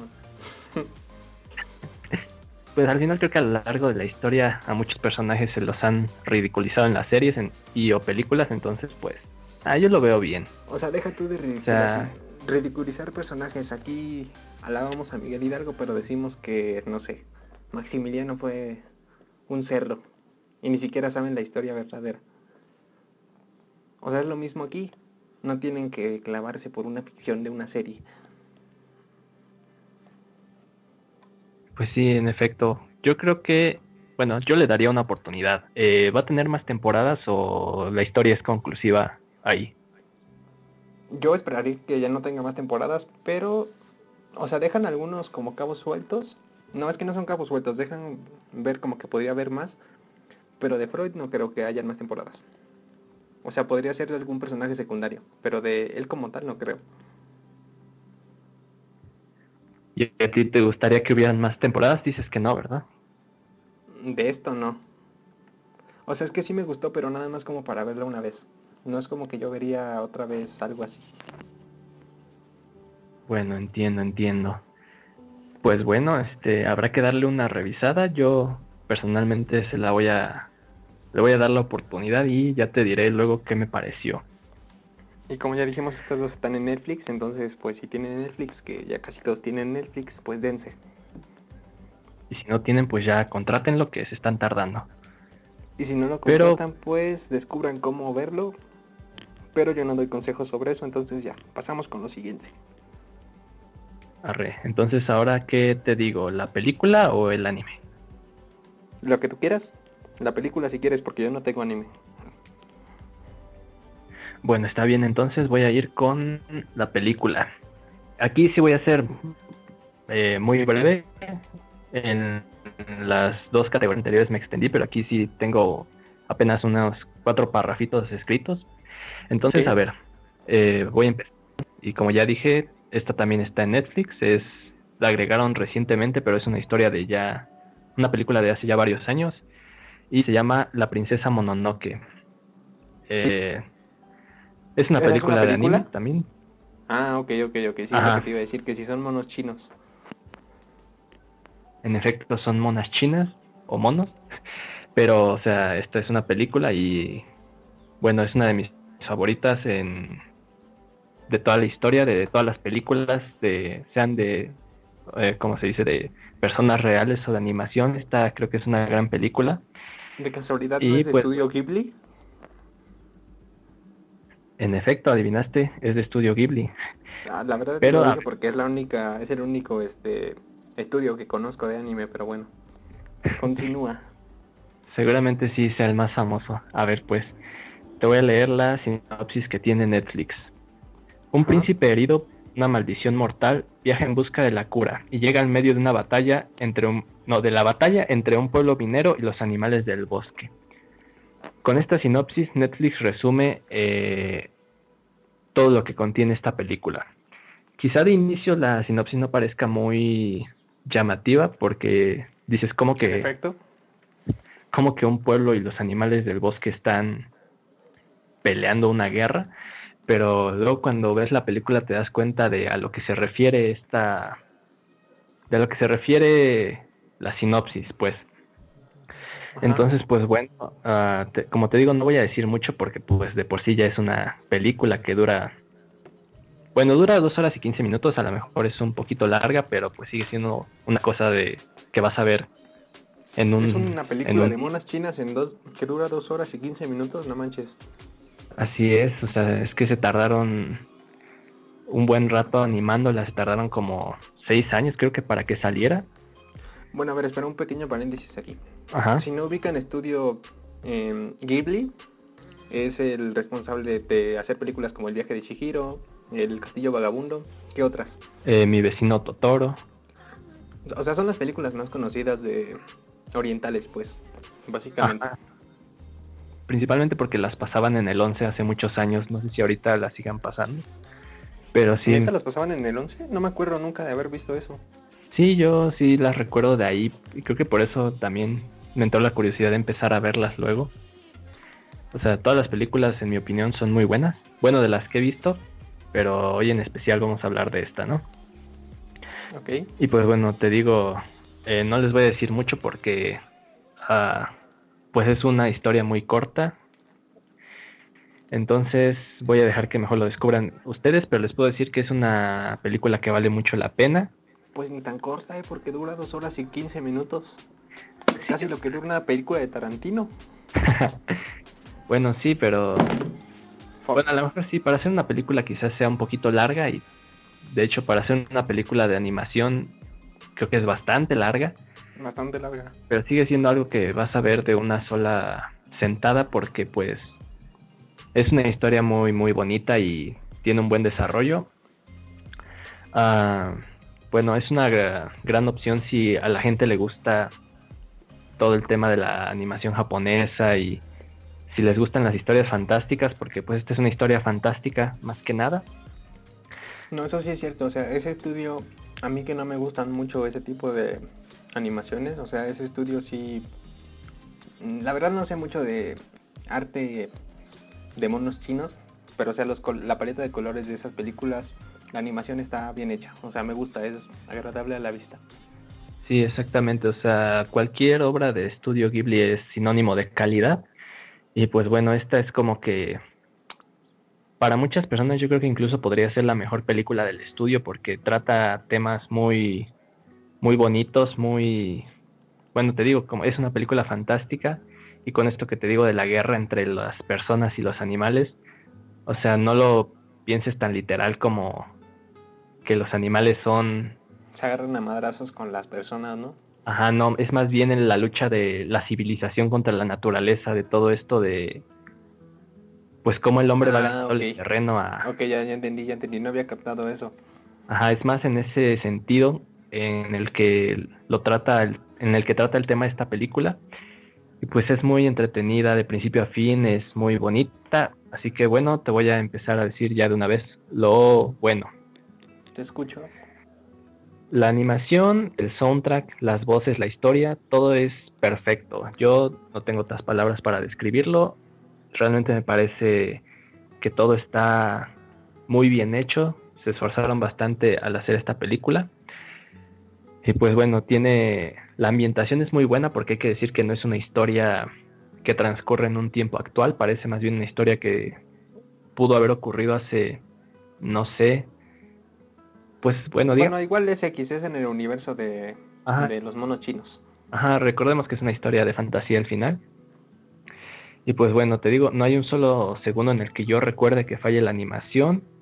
Eh, no hay escenas de más y la historia es, es pues bastante agradable, es muy bonita, como te digo. Trata muchas cosas, eh, sobre todo este tema de la lucha de los humanos contra la naturaleza y así. Eh, hay escenas impresionantes, hay, hay muchas cosas buenas en esta película. Y pues bueno, cuando la gente se dé cuenta, si le dan una oportunidad, pues ya se habrá acabado la película y seguramente se quedarán con ganas de ver más. Eh, por Sí, lo que, seguramente sí. Uy, estoy ansioso. Oh, pues bueno, yo no sé, la demás gente a lo mejor sí. Eh, eh, ahí por si quieren, Ghibli tiene como 22 películas, todas están ya en Netflix. Y pues Ah, bueno, sí, eso, todos ya están en Netflix. ¿mande? Todos están en Netflix. Así es, entonces pues les digo, ahí está, ahí para que la vean. Creo que no está doblada al español, eso sí. Eso quizá lo pondría como algo malo para que la gente que no le gusta Ya, leer apaga subtítulos. todo, vámonos. Así es. O sea, no es como que no es como que no nos gusta leer subtítulos, pero a mí es que no no me gusta ver series en japonés porque no no sé, es como que raro a mí, o sea, a mí a mí. Bueno, sí, supongo que es la costumbre, yo creo. Yo que ya me acostumbré, pues me gusta más el idioma original, pero no hay nada de malo en ver cosas dobladas al español o a otros idiomas. Sí. Pero bueno, este en particular lo que yo digo es que creo que no está doblada, la verdad. La verdad es que no lo sé, eso sí no lo investigué, pero pues si no está doblada y la gente quiere verla, tendrá que leer subtítulos. Espera, ¿qué es lo que no investigaste? Si no está doblada. Ajá, eso no, no sé si está doblada al español o no. Ok. Pero pues si es Netflix, supongo que sí, ¿no? Mm, pues la verdad no tengo ni idea. o sea, quiero pensar que sí, pero la verdad es que no lo sé. Y pues bueno, ya tomando eso como inicio, pues les voy a decir ahora lo malo, que realmente es muy poco. Y pues bueno, como tú lo dijiste, eh, efectivamente la duración quizá tal vez sí es larga. Para larga para una película de animación. Ajá, exactamente, para una película de animación y para la gente que no está acostumbrada a este tipo de cosas, pues igual y se hace un poco pesada. Pero yo puedo decir que yo la vi sin pausas, la vi así de un golpe y es una historia bastante pues que se disfruta mucho pues. A ver, vamos a poner nada más un ejemplo. El viaje de Chihiro, ¿cuánto dura? Mm, como dos horas también, ¿eh? Ah, ¿En serio? A ver, no sé, déjame, lo voy a... Yo lo estoy buscando, yo lo estoy buscando. Ah, bueno, está bien, buscar. Dos horas y cinco minutos. No, pues entonces, no me acordaba que duraba tanto. Bueno, es que hay que decir que de esas dos horas y cinco minutos hay como diez minutos de créditos. Entonces, bueno, pero aún así sigue siendo... Casi dos horas, sí. Sí. Pues, ¿ves? Ahora entiendes lo adictivas que son estas películas. sí. Pero bueno, ahí queda mi recomendación para película para ver esta cuarentena. El viaje de Chihiro. No, no es cierto, no es cierto. A ver. Ok, entonces, ¿vas a decir tu anime o digo mi película primero? Eh, no, di tu película. Ok, muy bien. A24 Films, empresa cinematográfica gringa responsable de deleitarnos con películas como Moonlight, que es una película ganadora al Oscar como mejor película en 2017, y por poner otro ejemplo, The Witch, película de terror sobrenatural de época que nos cuenta una historia de cómo el mismo nombre nos habla de brujas y todo el misticismo que existía alrededor de ellas en Inglaterra durante el siglo XVII. Ganó múltiples galardones, entre los cuales destacan Mejor Película de Horror, Mejor Dirección de Arte, entre muchos otros. O inclusive Lady Bird, comedia dramática que al igual que Moonlight fue nominada a muchísimos galardones, entre los cuales destacan Mejor Película, Mejor Directora, Mejor Actriz, Mejor Guión y Mejor Actriz de Reparto. Y que aunque no ganó, puesto que ese año tuvo competencia dura contra Guillermo del Toro y The Shape of the Water, que no sé si la viste. Mm, the Shape of the Water, no. Bueno, pues deberías de verla. Pero bueno, X. Eh, esperan, que estaba que me perdí. Ah, ok. Em, no le quita el hecho de ser una gran película. Pues bien, este estudio cinematográfico se ha convertido en uno de mis favoritos de los últimos tiempos. Sinceramente, cada una de sus producciones nos daría para hablar de horas y horas. La dirección de arte es impecable. Los guiones son innovadores y lo que más me gusta es que crean cosas para el público, tome sus propias conclusiones dejando así una obra de misterio e intriga en sus películas. Pues bien, en este caso vamos a hablar de una de sus más recientes producciones, The Lighthouse. En la década de 1890, dos fareros que afrontan un turno de cuatro semanas juntos combaten la constante tentación de dejarse arrastrar por la locura en una isla remota y misteriosa de Nueva Inglaterra. Esa es la sinopsis. ¿Qué tienes que decir? Estamos hablando del faro, ¿verdad? Es que no, no sé el título faro. Ok, sí, que salió el año pasado y fue muy famosa, pero no he tenido el placer de verla, la verdad. O sea, yo, yo quería hablar de ella porque yo sentí que no le dieron el reconocimiento que merecía, no la nominaron a nada y es muy buena. Pues, quién sabe, el año pasado también hubo muchas buenas películas, pero... Como... La, ¿Cómo se llamaba esta película que salió de... Este, la boda de la regia? Cindy, la, regia. No mames. Chale. Bueno, X. Sí, estoy hablando del faro, pero quise hablar del estudio que la hizo porque O sea, de verdad deberían de ver todas las películas que han hecho. Tiene películas como, ya les dije, Moonlight, The Witch, eh, Midsommar, que es una que también no tiene mucho que salió. Todas son muy buenas, pero son de esas películas que te dejan con más dudas que respuestas. ¿No has visto ninguna de estas que te dije? Mm, no, no creo que The Witch. Mm, bueno, mira, no, que yo recuerde, no, ninguna, la verdad. no soy mucho de ver películas, pero... ¿Mande? ya me di cuenta. Nada, nada, nada. Continuamos, continuamos. Arre, pues. Ok, The Lighthouse o El Faro es una película de terror psicológico con pinceladas perfectamente bien utilizadas de humor negro.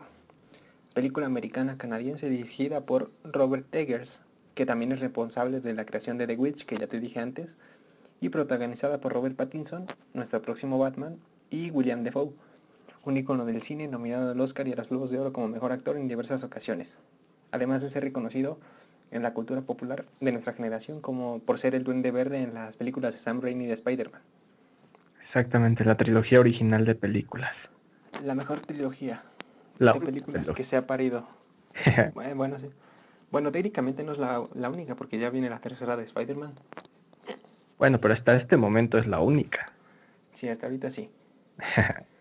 Arre, Bueno, pues. una vez dicho esto, el faro nos traslada a una pequeña isla en Nueva Inglaterra a finales del siglo XIX, donde nuestro protagonista Ephraim Wilson, inter- interpretado por Pattinson, tendrá que trabajar como farero bajo la supervisión de Thomas Wake, un anciano con temperamento muy fuerte. Con tendencia alcohólica, será encargado de ordenar a Ephraim qué hacer durante su estancia ahí. Sin embargo, con el pasar de los días y la inmensidad del océano rodeándolos, con su sola compañía para acompañarse, iremos descubriendo que en esa isla existen un par de misterios. Básicamente, o al menos el enfoque que yo le di, es cómo la soledad y la inmensidad desgastan a las personas, y en esta historia veremos cómo los protagonistas tratan de luchar contra ella. Aunque como ya lo mencioné, este estudio es especialista en dejar más preguntas que respuestas, y dentro de la espiritualidad del filme es cuestión de cada quien darle una interpretación. ¿Qué tienes que decir sobre esto? Pues bueno, o sea, la sinopsis es bastante interesante. La verdad es una película que cuando salió en su momento eh, eh, me llamó mucho la atención, pero no tuve la oportunidad de ir a verla y pues ahorita como no hay manera de verla de manera legal, mejor me estoy esperando a ver si sale en alguna otra parte. Pero creo que desde el elenco que tiene, desde los personajes principales, o O sea, no- es que no el elenco son nada más ellos dos, es lo que te digo, Ah. solo salen ellos dos, toda la película solo son ellos dos. Ah, pues mira, con mayor razón, entonces desde, desde el elenco conformado por ellos dos, ya suena que va a ser eh, pues algo bueno. Pero lo- la sinopsis es la sinopsis es muy cortita, por eso te digo que este estudio deja como que mucho misticismo detrás. La sinopsis solo dice esto. En la década de 1890, dos fareros que afrontan un turno de cuatro semanas juntos combaten la constante tentación de dejarse arrastrar por la locura en una isla remota y misteriosa en Nueva Inglaterra. Esa es la sinopsis nada más. Bueno, pues sí, sí, sí. Ya lo que te dije yo fue lo que yo puse. Y bueno, ¿quieres que siga o tienes algo que agregar? Pues nada que sí, como dices, ah, pues la sinopsis bastante misteriosa, ajá. Misteriosa, sí. Justo esa, justo esa palabra describe la película. bueno, pues entonces ah, ahora sí continúa. Ok. Si tuviera que elegir una palabra para describir esta película sería bizarra o misteriosa, como ya dijimos, y para nada tiene que tener una connotación mala. Robert Eggers, el director, en verdad nos mete en la piel de los protagonistas. Además, la relación aspecto que tiene la película, que es 1-19-1, que consigue hacer sentir al vidente sensaciones de soledad y locura. Y aquí habrá un paréntesis. La relación aspecto son datos muy técnicos, pero para no entrar en detalles, eh, solo diremos que es la proporción que existe entre el ancho y el alto de la imagen, ¿ok? Ok, ok.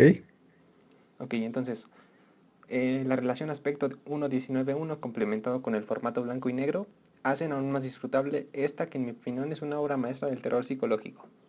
Eso no lo dije, pero esta obra es en blanco y negro. O sea, no sé si sea algo bueno o malo, pero es blanco y negro. Ahí a criterio de cada quien. Pues Roma fue en blanco y negro y ganó los Oscar. ¿Te gustó Roma?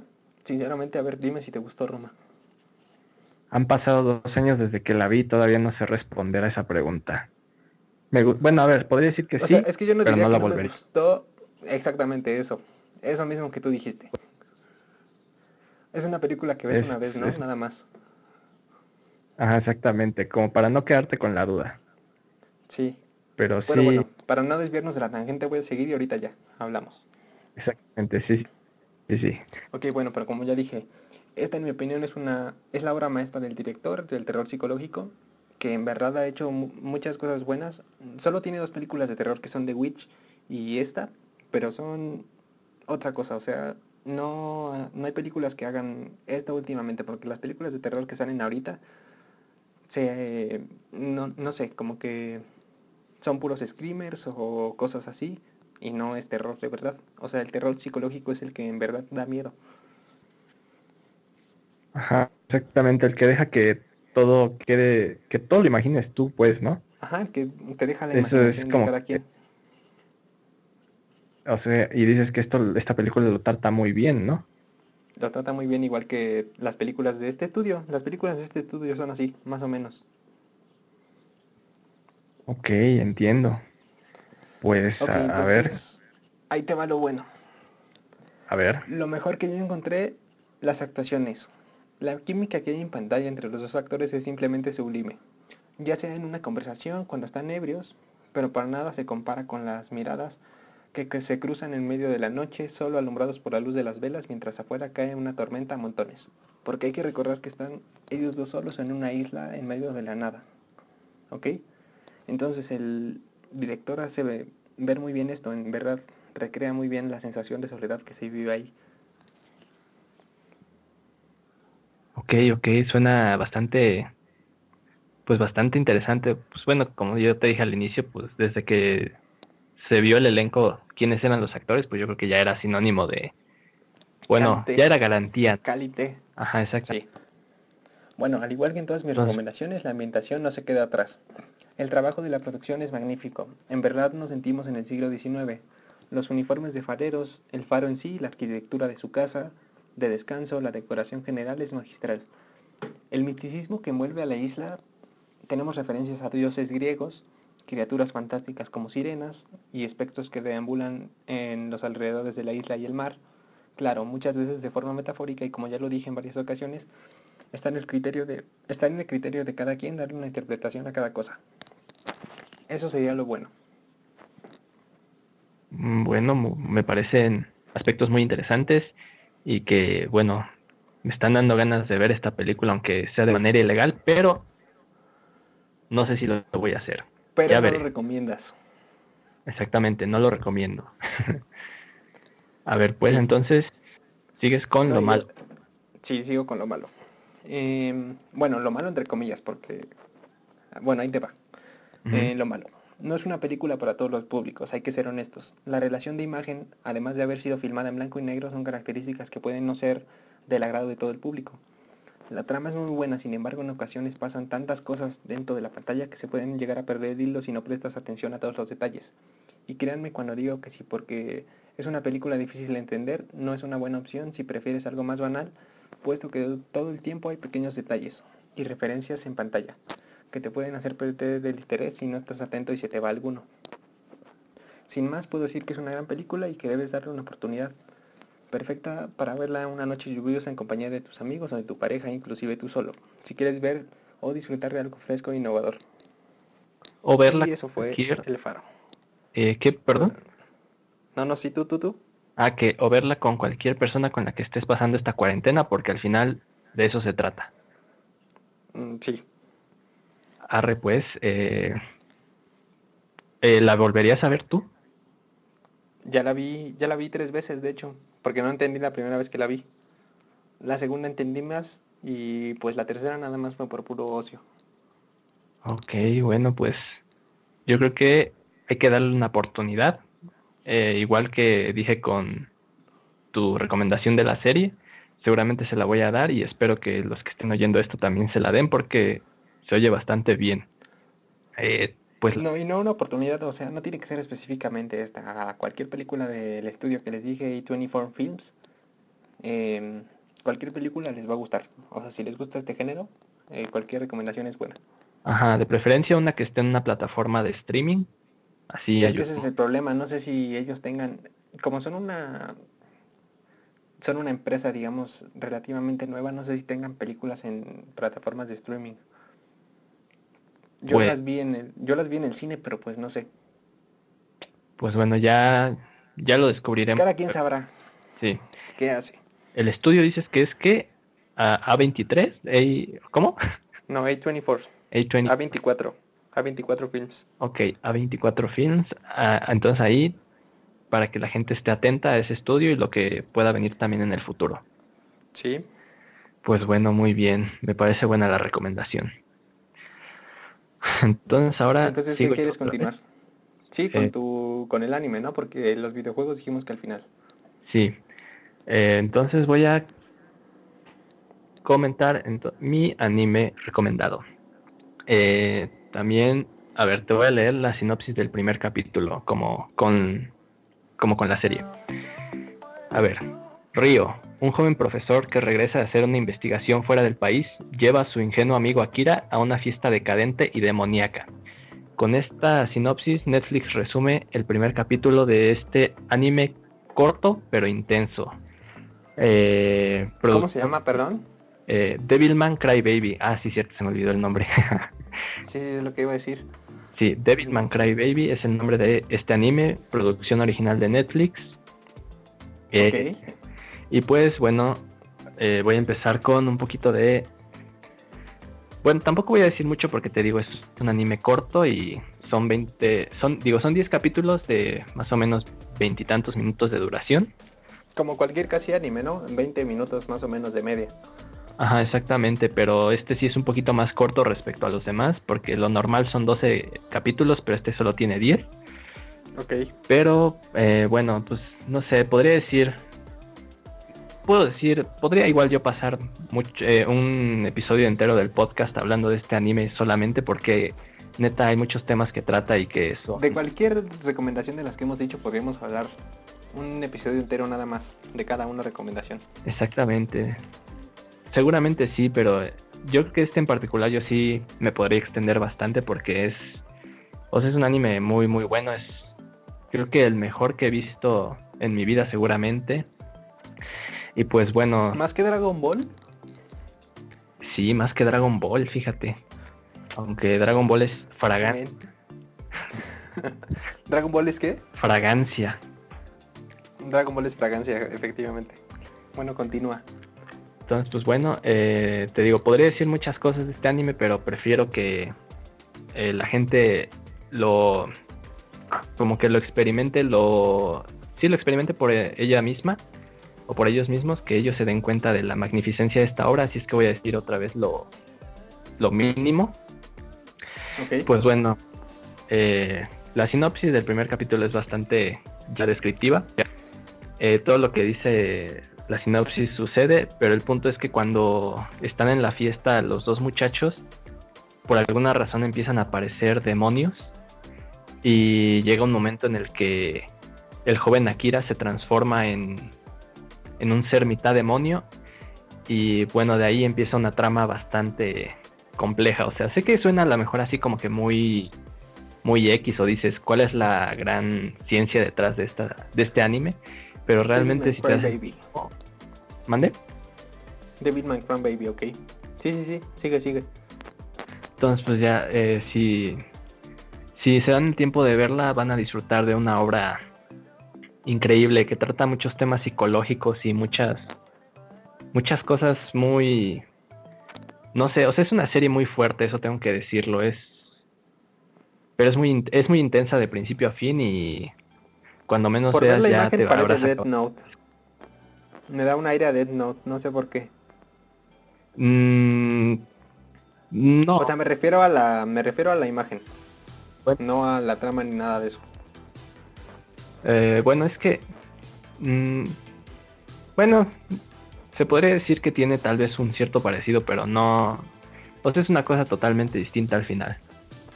Pero bueno, aquí voy a cambiar la dinámica y voy a decir primero lo malo para que la gente lo sepa y no digan que no se les dijo. Lo malo número uno son monos chinos. Aparte de eso, efectivamente lo malo son monos chinos y pues ya sabemos que no a todos les gustan. sí. Pero bueno, ahora siguiendo con lo malo, es la animación. La animación es muy, muy, muy, muy rara. No puedo decir que sea mala, solo que no tiene el nivel de detalle al que se está acostumbrado. Eso es de lo que te estaba hablando, o sea, me recordaba de no por la animación, o sea, no por la trama. Porque Ah. estoy viendo ahorita imágenes y... O sea, se ve bizarro. Exactamente, o sea, es una es un arte un poco es muy diferente más bien de lo habitual en el mundo del anime. Bueno, pero es que en el mundo del anime no es como que haya muchas cosas que se parezcan, ¿no? O sea, cada cosa tiene su propio estilo.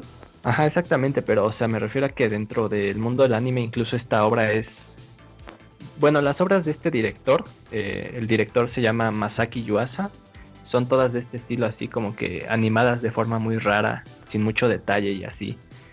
Entonces puede Sí, son como que así nada más, rapidito. Ajá, exactamente, o sea, puede que a mucha gente eso no le guste o no le parezca porque pues al final uno quiere ver una buena animación, ¿no? Entonces, eso Si pues, quiere ver algo bonito, pero o sea, hay que decir que dices que la trama está muy buena, o sea, la animación podría pasar a segundo plano. ajá, eso es lo, a lo que voy. O sea, sí es rara, pero si la gente se enfoca solamente en la historia, que es lo que yo recomiendo, neta van a ver algo de lo que no se van a arrepentir. Entonces, eh, tomando como eso como lo único malo, ahora voy a pasar a lo bueno. La historia de principio a fin es, te digo, muy intensa, es increíble, tiene muchos temas, pues muy, o sea, se desarrolla muy bien la historia en general, tiene una buena evolución de personajes. Eh, el soundtrack también es bastante, es de los mejores soundtracks que he escuchado en mi vida. Eh, o sea, neta, está como para oírlo así un día cualquiera. Los personajes, las actuaciones de los actores de voz son también increíbles. Y pues bueno, este, eh, pues qué puedo decir, es perfecta, excepto por la animación. Eh, pero si bueno, eso ya depende de gustos, ¿no? Pues es que, mira, yo la verdad, la primera vez que la vi, no, bueno, solo la he visto una vez también, eso tengo que decirlo, porque no me ha dado tiempo de verla otra vez, pero al principio sí se resiente mucho la animación, o sea, sí lo, lo Sí, notas luego. no es como que bonita a la vista. Ajá, pero luego cuando te centras totalmente en la historia, se te olvida lo demás, o sea, se te olvida que está hecha de la verga. Pero Ok. pero sí, sí, si solo se fijan en la historia y en, en todo lo A ver, demás, espera, reacción en directo, sigue hablando, voy a buscar un clip de cómo es la animación, porque si estás diciendo que está mal, o sea, que está rara, a ver, a ver, busquemos un clip. ok, a ver, me parece bien. Para ¿Qué más tienes que decir mientras? eh, pues, pues nada más, creo que eso lo que ya, lo mismo que ya dije, que si no se fijan en la animación, neta van a disfrutar de una historia muy, muy, muy, Si se tapan los ojos y escuchan como si fuera un podcast, lo van a disfrutar perfectamente. Ah bueno, no, porque pues tienen que leer subtítulos. No, o sea, es que creo que llega un momento en el que tal vez entiendes que quizá la animación sea mejor de esa manera. Eh, quizás si fuera más detallada, a lo mejor se perdería la trama o la historia. Pero a ver, la animación es así, dices que las producciones de este director son así, Ajá, pero como- ¿crees que, las, que sea así a propósito para transmitir algo? ¿O Ah. así le gusta a él? Este, pues, este sí es como que su estilo. mm, no he visto más obra. Bueno, solo he visto una, un anime más de él. Tiene otros como tres o cuatro, yo creo. Y pues creo que lo hace a propósito también para que te centres más en lo que quiere contar y no en lo que sucede tal cual en la pantalla, sino que te fijes más en, en los personajes, en cómo cambian o en cómo se desarrollan Estuve las a punto de poner de fondo un capítulo, pero no, copyright, entonces mejor no. Pero bueno, en pocas palabras, si yo te los pudiera describir, diría que es como si vieras un anime que fue lanzado hace dos años, pero parece que lo hicieron hace 30. Exactamente. O sea, parece Se ve, o sea, sí se ve, parece viejo, parece como si fuera Dragon Ball la primera. Bueno, no, Dragon Ball estaba mejor hecho, no, se ve extraño, pero no diría que está feo. Pues quién sabe, puede haber gente a la que le cause conflicto, pero neta es una historia que que no se deberían perder. O sea, está está muy buena realmente. Y pues Muy bien. ya no tengo mucho más que decir, eh, solo que espero que la vean. Bueno, yo lo que tengo que decir es que les recomendaría algún anime, pero pues uno, no conozco animes. Eh, dos, no es como que sea mucho mi estilo, entonces podemos pasar a lo siguiente. Y lo siguiente son recomendaciones de videojuegos y aquí quiero hacer un paréntesis. Eh, tú vas a recomendar videojuegos de consola, ¿no? Eh, pues bueno, yo los juego en consola, pero están disponibles en también en PC. O sea, pero me refiero, no vas a decir ningún juego móvil. Ah, no. No, porque es... Bueno, es que eso es- hay que decirlo. O sea, en primer lugar, los videojuegos yo diría que son de los hobbies más caros. Entonces, si no te interesa saber esto, pues ya puedes apagar este podcast después de haberle dado like y compartirlo con tus amigos, porque vamos a empezar a hablar de videojuegos. Y pues ya básicamente nada más es eso. O si quieres quedarte a escuchar, pues está bien, no hay problema. Exactamente. Si tienes una consola y tienes ahí unos cuantos pesillos de sobra, pues aquí puedes encontrar algo que quizá te... Que, que quizá te agrade. No, no. Sí, Ojalá ya sigan no siendo son peñacoins. peñacoins, pero ya sé que ya no son, pero en mi corazón siguen siendo. Bueno, eso sí. Y también un beso a Peña Nieto hasta donde esté. Te extrañamos, Prezi. Sarcasmo, sarcasmo, ¿eh? Sarcasmo, para que no se me vayan a ofender, ok. Entonces empezamos con, Sí. con los juegos. ¿Quieres empezar tú? Ah, no, pues tú acabas de terminar. Empiezo yo. Bueno, a ver, yo solo, yo solo hice un juego que supongo que ya sabes cuál es. Pero bueno, ahí te Eh, va. Arre. Ahí te va, no digas nada, no digas nada. Los Santos. Sí, pues. Una extensa metrópoli llena de gurús, de autoayuda, aspirantes a estrellas y famosos en decadencia tratando de mantenerse a flote en una era de incertidumbre, económica y tele por cable barata. En medio de esta confusión, tres criminales muy distintos lo arriesgan todo en una serie de audaces y peligrosos asaltos que podrían solucionarles la vida. Esta es la sinopsis que nos da Rockstar de GTA V. ¿Qué tienes que decir al respecto? Ah, pues este. Pues sí me acuerdo también bien de esa sinopsis, porque pues es la que tiene, como dices, en la tienda de Microsoft. Y pues. Eh, y en el juego, es muy en general. el empaque. Es muy general. O sea, no te dice Ah. mucho para lo, todo lo que es, pero es igual que Rockstar, todo lo hacen así. Bizarro. Exactamente, pero pues sabes que siendo un juego que viene de la serie de GTA, seguramente va a ser eh, un buen juego, ¿no? De Rockstar. Cualquier juego de Rockstar es buen juego.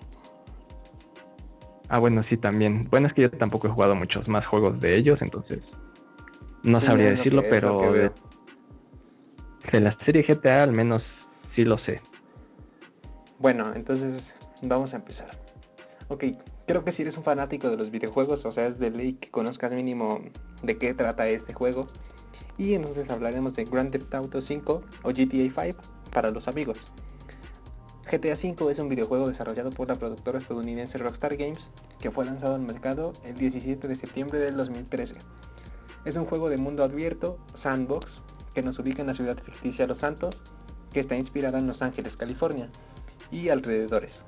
Fue originalmente lanzado para las plataformas Xbox 360 y PlayStation 3, y posteriormente en noviembre del 2015 fue relanzado para la nueva generación de consolas Xbox One y PlayStation 4. Y también fue para PC un par de meses después con características nuevas a la versión original completamente.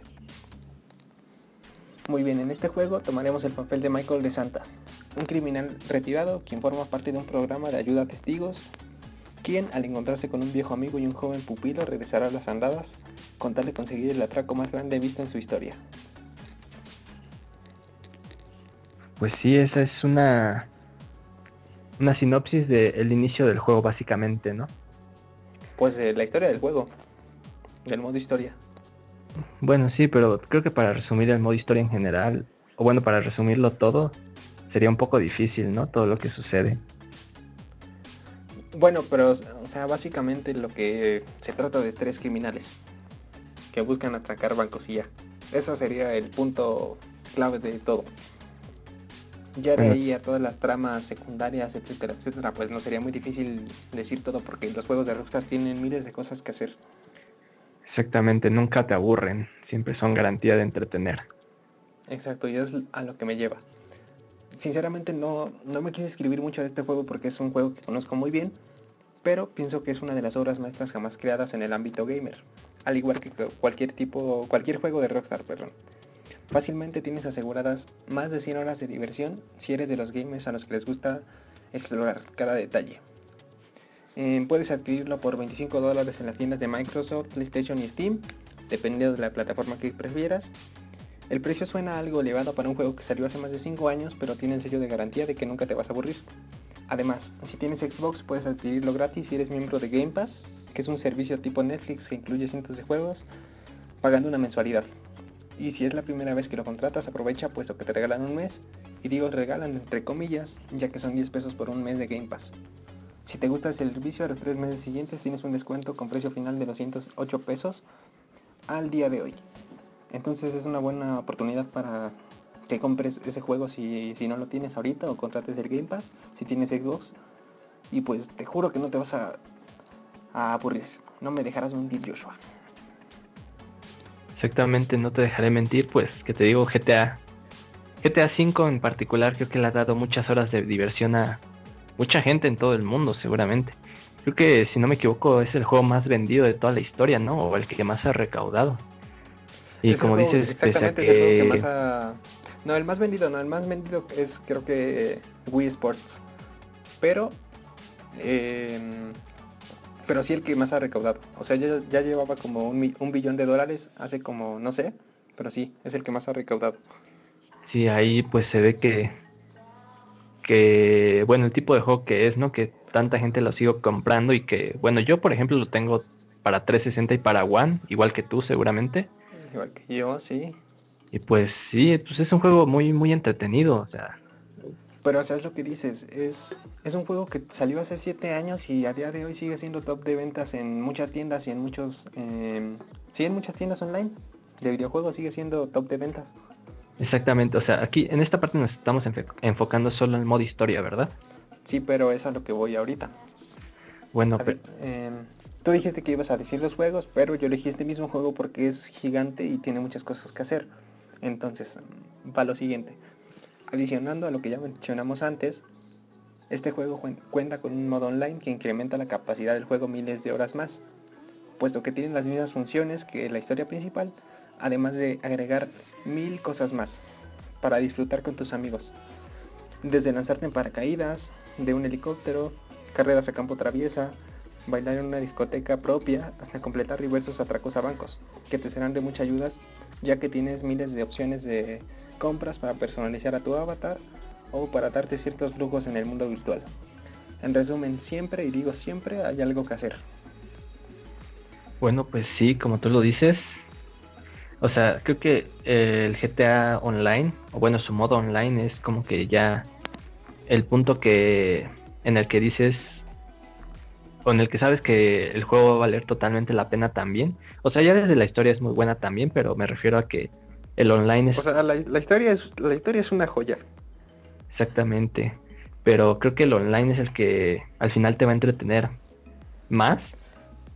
Pues más ahorita, porque si tienes amigos con quien jugar, lo disfrutas mucho más. Tienes muchas cosas que hacer. O sea, literal, tienes muchas cosas que hacer. Me extendería mucho si decimos todo lo que hay que hacer. de hecho. Pero siete años después de que haya salido el juego, siguen metiendo contenido a día de hoy. O sea, eso habla de el buen juego que es. Y bueno, pues eh, por eso se, se entiende que el juego no haya bajado mucho de precio, pese a que han pasado tantos años desde que salió.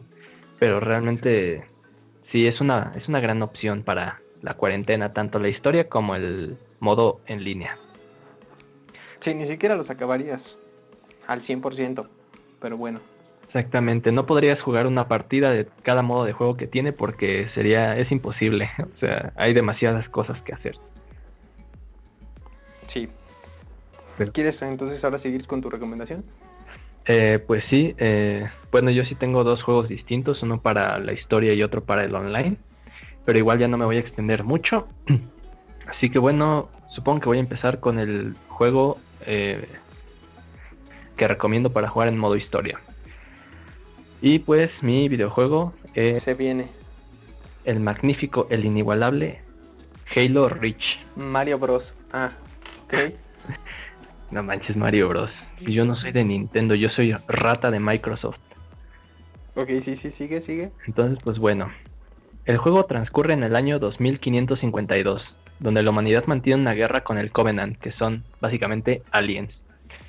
El jugador controla a un nuevo personaje llamado Noble 6, o bueno, Noble 6, como le quieran decir, que es un super soldado miembro del equipo Noble durante la batalla en la colonia humana Reach. Esta es la sinopsis general del juego. Muy bien. Pero hay que decir no que no la escuchado nunca. noticia- Bueno, es de Wikipedia. Pero confío en Ah, qué bien, Wikipedia. buenas fuentes de información. Pues es la sinopsis de un juego, o sea. Pero mira, creo que para hacerle justicia a Halo Reach no hay más manera que que ya jugándolo, ¿sabes? No sé si tú lo hayas jugado ya.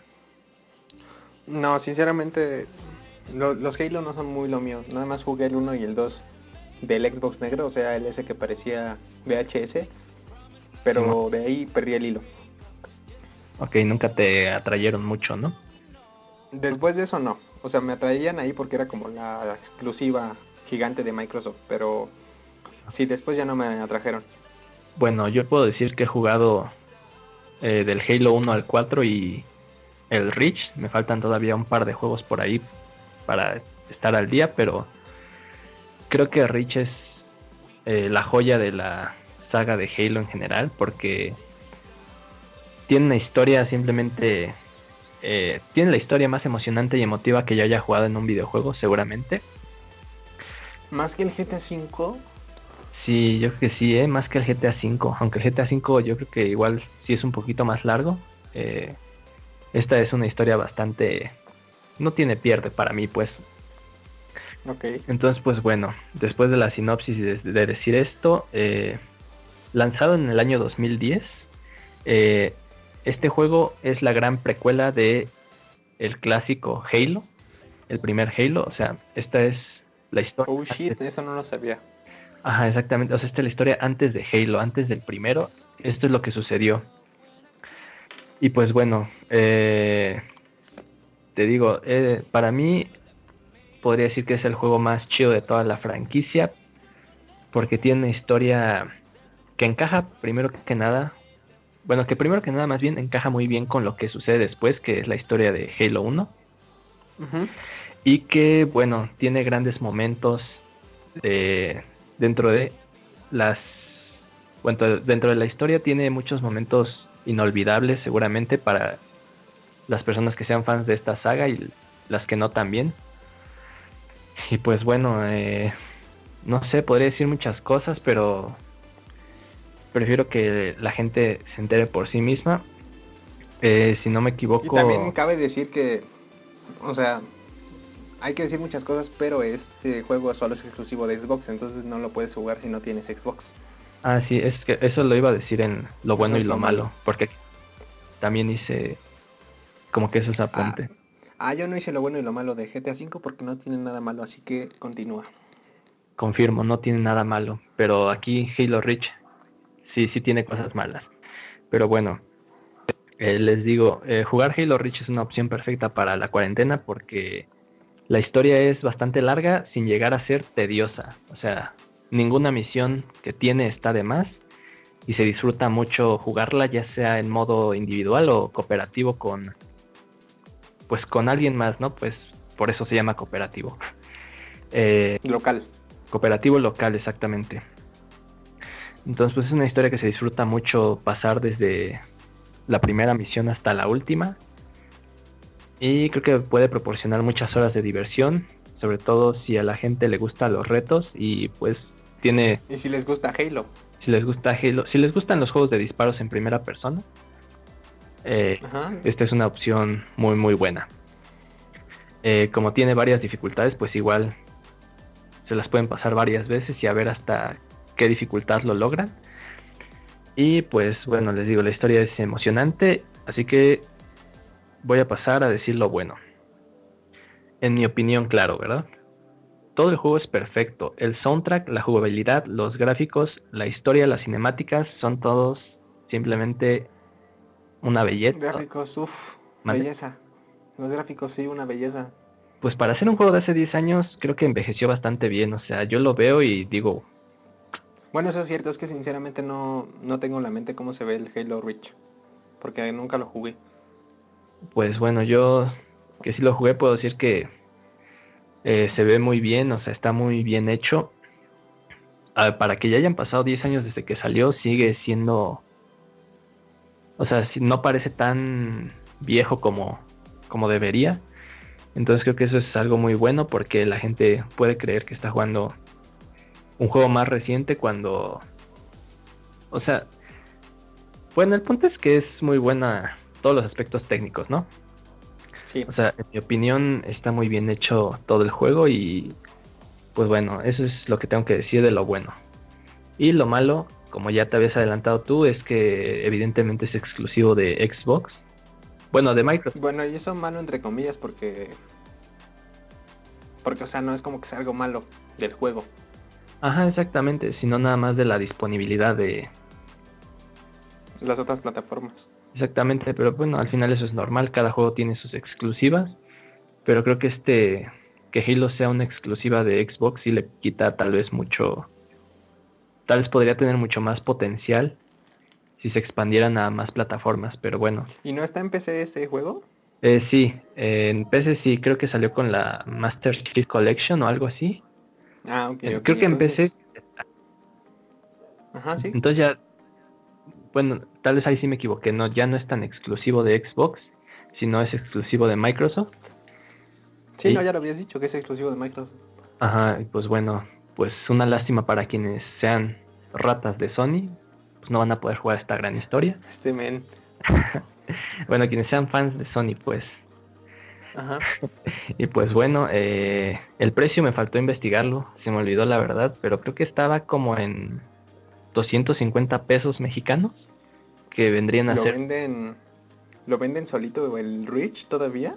eh, que yo sepa, sí. Bueno, es que sí lo vi en la tienda, pero no anoté el precio, eso es lo que recuerdo. Sí deberían venderlo por separado y si no, pues pueden comprar la Master Chief Collection, que pues ya trae creo que todos los juegos, pero pues esa sí ya va a salir un Y también está en el Game Pass, que es lo que ya mencioné hace rato. Ya saben, 10 pesitos por el primer mes. Mira, el Halo Reach cuesta 177 en la 177. tienda de, en Ah, la pues tienda de mira. Microsoft. Pues mira, alrededor de 8 dólares. Ahorita sí serían... mm, chale. Pues sí, digamos 8 dólares. Exactamente, para que lo conviertan a moneda de su país. Pero pues sí, esa es mi recomendación de juego para modo historia. De de verdad. puñetas, ahora sigue. ¿Mande? Nada, nada. Continúa. Bueno, y pues ya, para terminar, eh, para cerrar, voy a recomendar un juego online, que es el que ya también te había dicho, el Rocket League, que hemos estado jugando estos últimos días. Rocket League, ¿quién lo diría? Sí, no me lo esperaba. Ok, a ver, sí. Pues, ¿Te bueno. escucho? Aquí yo hice mi propia sinopsis, porque pues, no es que se pueda, Pues es que no es como que sí. que puedas decir Como que de- mm, No se puede decir mucho. son autos jugando fútbol. ¿Qué puede salir mal? Esa es, Estás jugando fútbol. eso es lo que yo escribí acerca de este juego y pues bueno, eh, Rocket League llegó pegando fuerte cuando salió a la venta eh, hace 5 años, en el año 2015. Y pues bueno, no me dejarás mentir, es una verdadera joyita de los juegos online seguramente. Muy, en- Es entretenido. ajá, es muy entretenido. O sea, no es que tenga Más que nada porque son partidas cortas y rápidas. O sea, no te aburres por eso. Ajá, exactamente. No es que tenga el mejor multijugador del mundo tampoco, pero es un juego bastante entretenido y que garantiza muchas horas de diversión, yo creo. Pues bueno, eh, la dinámica es bastante simple. Como ya dije, son coches jugando fútbol y pues tú, tú puedes decidir si jugarlo de manera casual, solo para echar una partida o dos, o si quieres dedicarte ya O tres o cuatro, porque cuando dices una más, exactamente. madre mía. Y pierdes, y dices, bueno, esa no contó, otra más, y vuelves a perder hasta que ganas. Y ya que ganaste, sigues queriendo, Otra más. Sí. efectivamente. Pero bueno, mm, puedes jugarlo de esa manera más casual, entre comillas, o, eh, bueno, si tienes un modo competitivo, evidentemente, como casi todos los juegos, y ya dedicarse a eso, bueno, yo personalmente no, no me interesa, pero igual a la gente que le guste ser más competitiva, creo que es una buena opción. Sí, no, no nos interesa básicamente porque no somos lo necesariamente buenos para jugar Exactamente, ni competitivo de esa cosa. No somos, no tenemos las habilidades ni el internet para jugar de manera profesional. Sí, Entonces- más que nada lo segundo. Exacto, el internet. Entonces ahora, bueno, con eso, ese resumen del juego voy a decir lo bueno y lo malo. Lo bueno, Ajá. eh, con sus distintos modos de juego, su soundtrack, su sistema de emparejamiento, sus múltiples, sus múltiples opciones de personalización de, del avatar y su modo de ju- multijugador local o en línea, creo que Rocket League, eh, como dije ya, puede ofrecer varias horas de diversión. Tanto si quieres jugar Infinitas. Infinitas seguramente también. Si quieres jugarlo tanto solo o con, con un amigo en línea, con un amigo de manera local, o sea, las posibilidades son bastantes. Tiene varios modos de juego muy divertidos, no solo el partido clásico, sino tiene modos de básquetbol, de hockey y esas cosas. Y Ajá, pues y pues, ajá, eh, también eh, pueden meter, a veces meten modos limitados que son también bastante interesantes, aunque sea para probarlos una vez. Y pues bueno, Sí, modos de, modos de tiempo limitados. ajá, exactamente, modos de tiempo limitado. Y pues, ¿qué puedo decir? Eh, creo que es un... Bueno, esto hay que decir que es un juego que solo está disponible en, las, en la generación de consolas más recientes, pero está disponible en todas las consolas de generación más recientes, desde PlayStation, Xbox One, Nintendo Switch, hasta las distintas eh, computadoras. PC también está, obviamente. Ah, exactamente. Y Y no sé, no sé cuánto cuesta ahorita, pero cuando salió yo recuerdo que era barato. Ahorita, ah, mira, lo confundí con Halo. Este es el que cuesta 250 pesos eh, en su versión más La sencilla. versión baratilla, o sea, la que no tiene nada, ¿no? Nada más el juego. Exactamente, pero pues realmente no se necesita nada más para disfrutarlo. Eh, o bueno, ya depende de cada quien. Si le gusta meterle más dinero al juego, pues pueden comprar los distintos paquetes que ofrecen, que de eso sí no estoy enterado. Sí, básicamente es como todos los ju- juegos nuevos tienen un sistema de microtransacciones que se pase de batalla, efecto Fortnite, pues es lo que hicieron aquí. Ajá. Pero pues no es como que afecte mucho porque solo son, em, ¿cómo se dice? Eh, cosas para tu vehículo, o sea, son artículos que le puedes poner, le puedes quitar, pinturas, ruedas. No afecta nada la jugabilidad. Son cosméticos, pues. Nada de esto va-.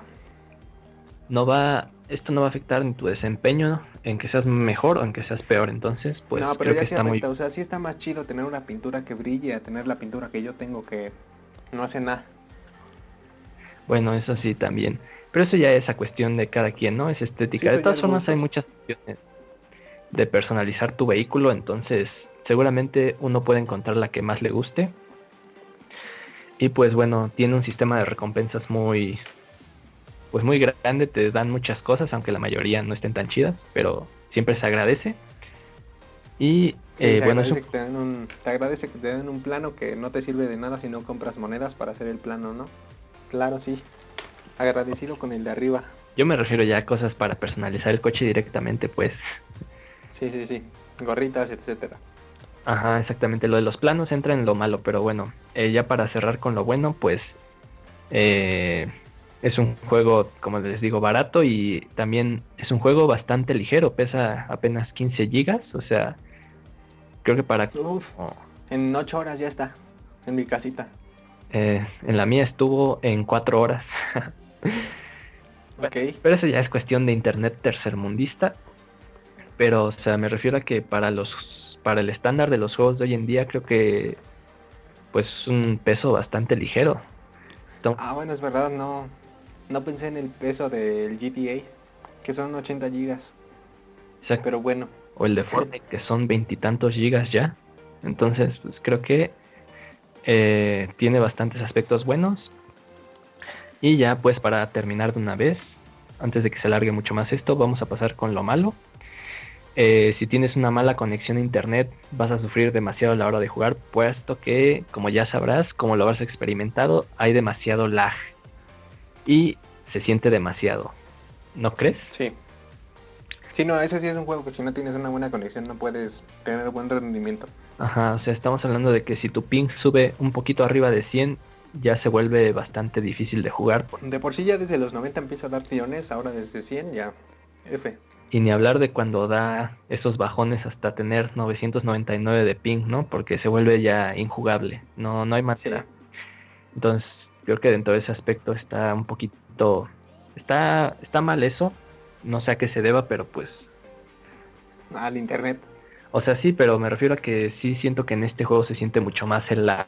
No sé por qué, pero pues, así. Bueno, pero es que es como jugar FIFA. O sea, en el FIFA si tienes lag es igual que en Rocket League. Ah, bueno, no sé, no. Es injugable. No he jugado FIFA. Pero bueno, esos ya son detalles técnicos que no entran en nuestro... ¿Cómo decirlo? En, en- No están en nuestras manos. Ajá, exactamente. Y pues bueno, eh, como segunda cosa negativa, es lo mismo de los ítems ex- exclusivos, que tengas que meterle dinero al juego si quieres tener a lo mejor un artículo más bonito para personalizar tu carro.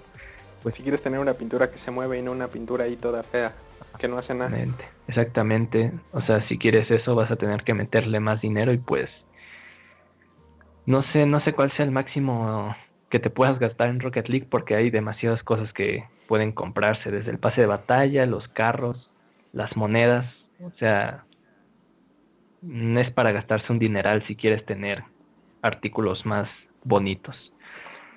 Y pues bueno, supongo que eso ya es lo único la segunda cosa mala que tenía que decir y ya es todo lo que tengo que decir respecto a Rocket League. Ok, pues ya esas serían nuestras... Eh, ¿Cuántas recomendaciones fueron al final? Eh, yo Fueron seis, y tú cinco. cuatro. Ah, no, cinco. Bueno, ¿Cinco? eh, si contamos al GTA como una sola, Sí, fue una sola. entonces fueron diez. Fueron 10. Esas son las 10 recomendaciones que les damos nosotros. Que obviamente los videojuegos es lo, lo menos accesible, pero todas las demás la tienen al alcance, digamos, de una manera fácil. Y Exactamente. pues deberían de darles una oportunidad. Si, si no saben qué hacer, si ya se acabaron todas las actividades o si simplemente no, pues sí, no se les ocurre, pues pueden hacer o ver cualquiera de estas cosas y seguramente se van a entretener un rato. Exactamente. Mm, pues bueno, entonces... ¿Algo más que agregar? Pues creo que por mi parte no, ya no. Eh, pues sigan en, respetando la cuarentena, como dijimos al inicio. Eh, escuchen este podcast y esperemos les guste. Y compártanlo con sus amigos y si tenemos problemas ahorita, esperamos corregirlos en el futuro. Ya no decir tantas muletillas, fluir de una manera más, más amigable todo lo que decimos y pues esos, de- esos detalles díganoslos por favor. Nos ayuda. Abajo los comentarios están abiertos si lo están viendo en YouTube y si no, pues al Facebook ahí nos pueden escribir. O al Twitter o al... No, pues nada más al Twitter y al Facebook. Exactamente, entonces pues creo que ya eso sería todo de mi parte. Eh, y pues nada, no sé qué más quieras decir tú. Tú lo dijiste de manera perfecta. Y bueno, yo creo que ya es hora de cerrar porque llevamos dos horas casi. dos horas de llamada, eh, efectivamente, entonces creo que para que no se extienda más, pues ahí nos vemos, nos escuchamos la próxima semana más La próxima semana. Bye. Hasta luego.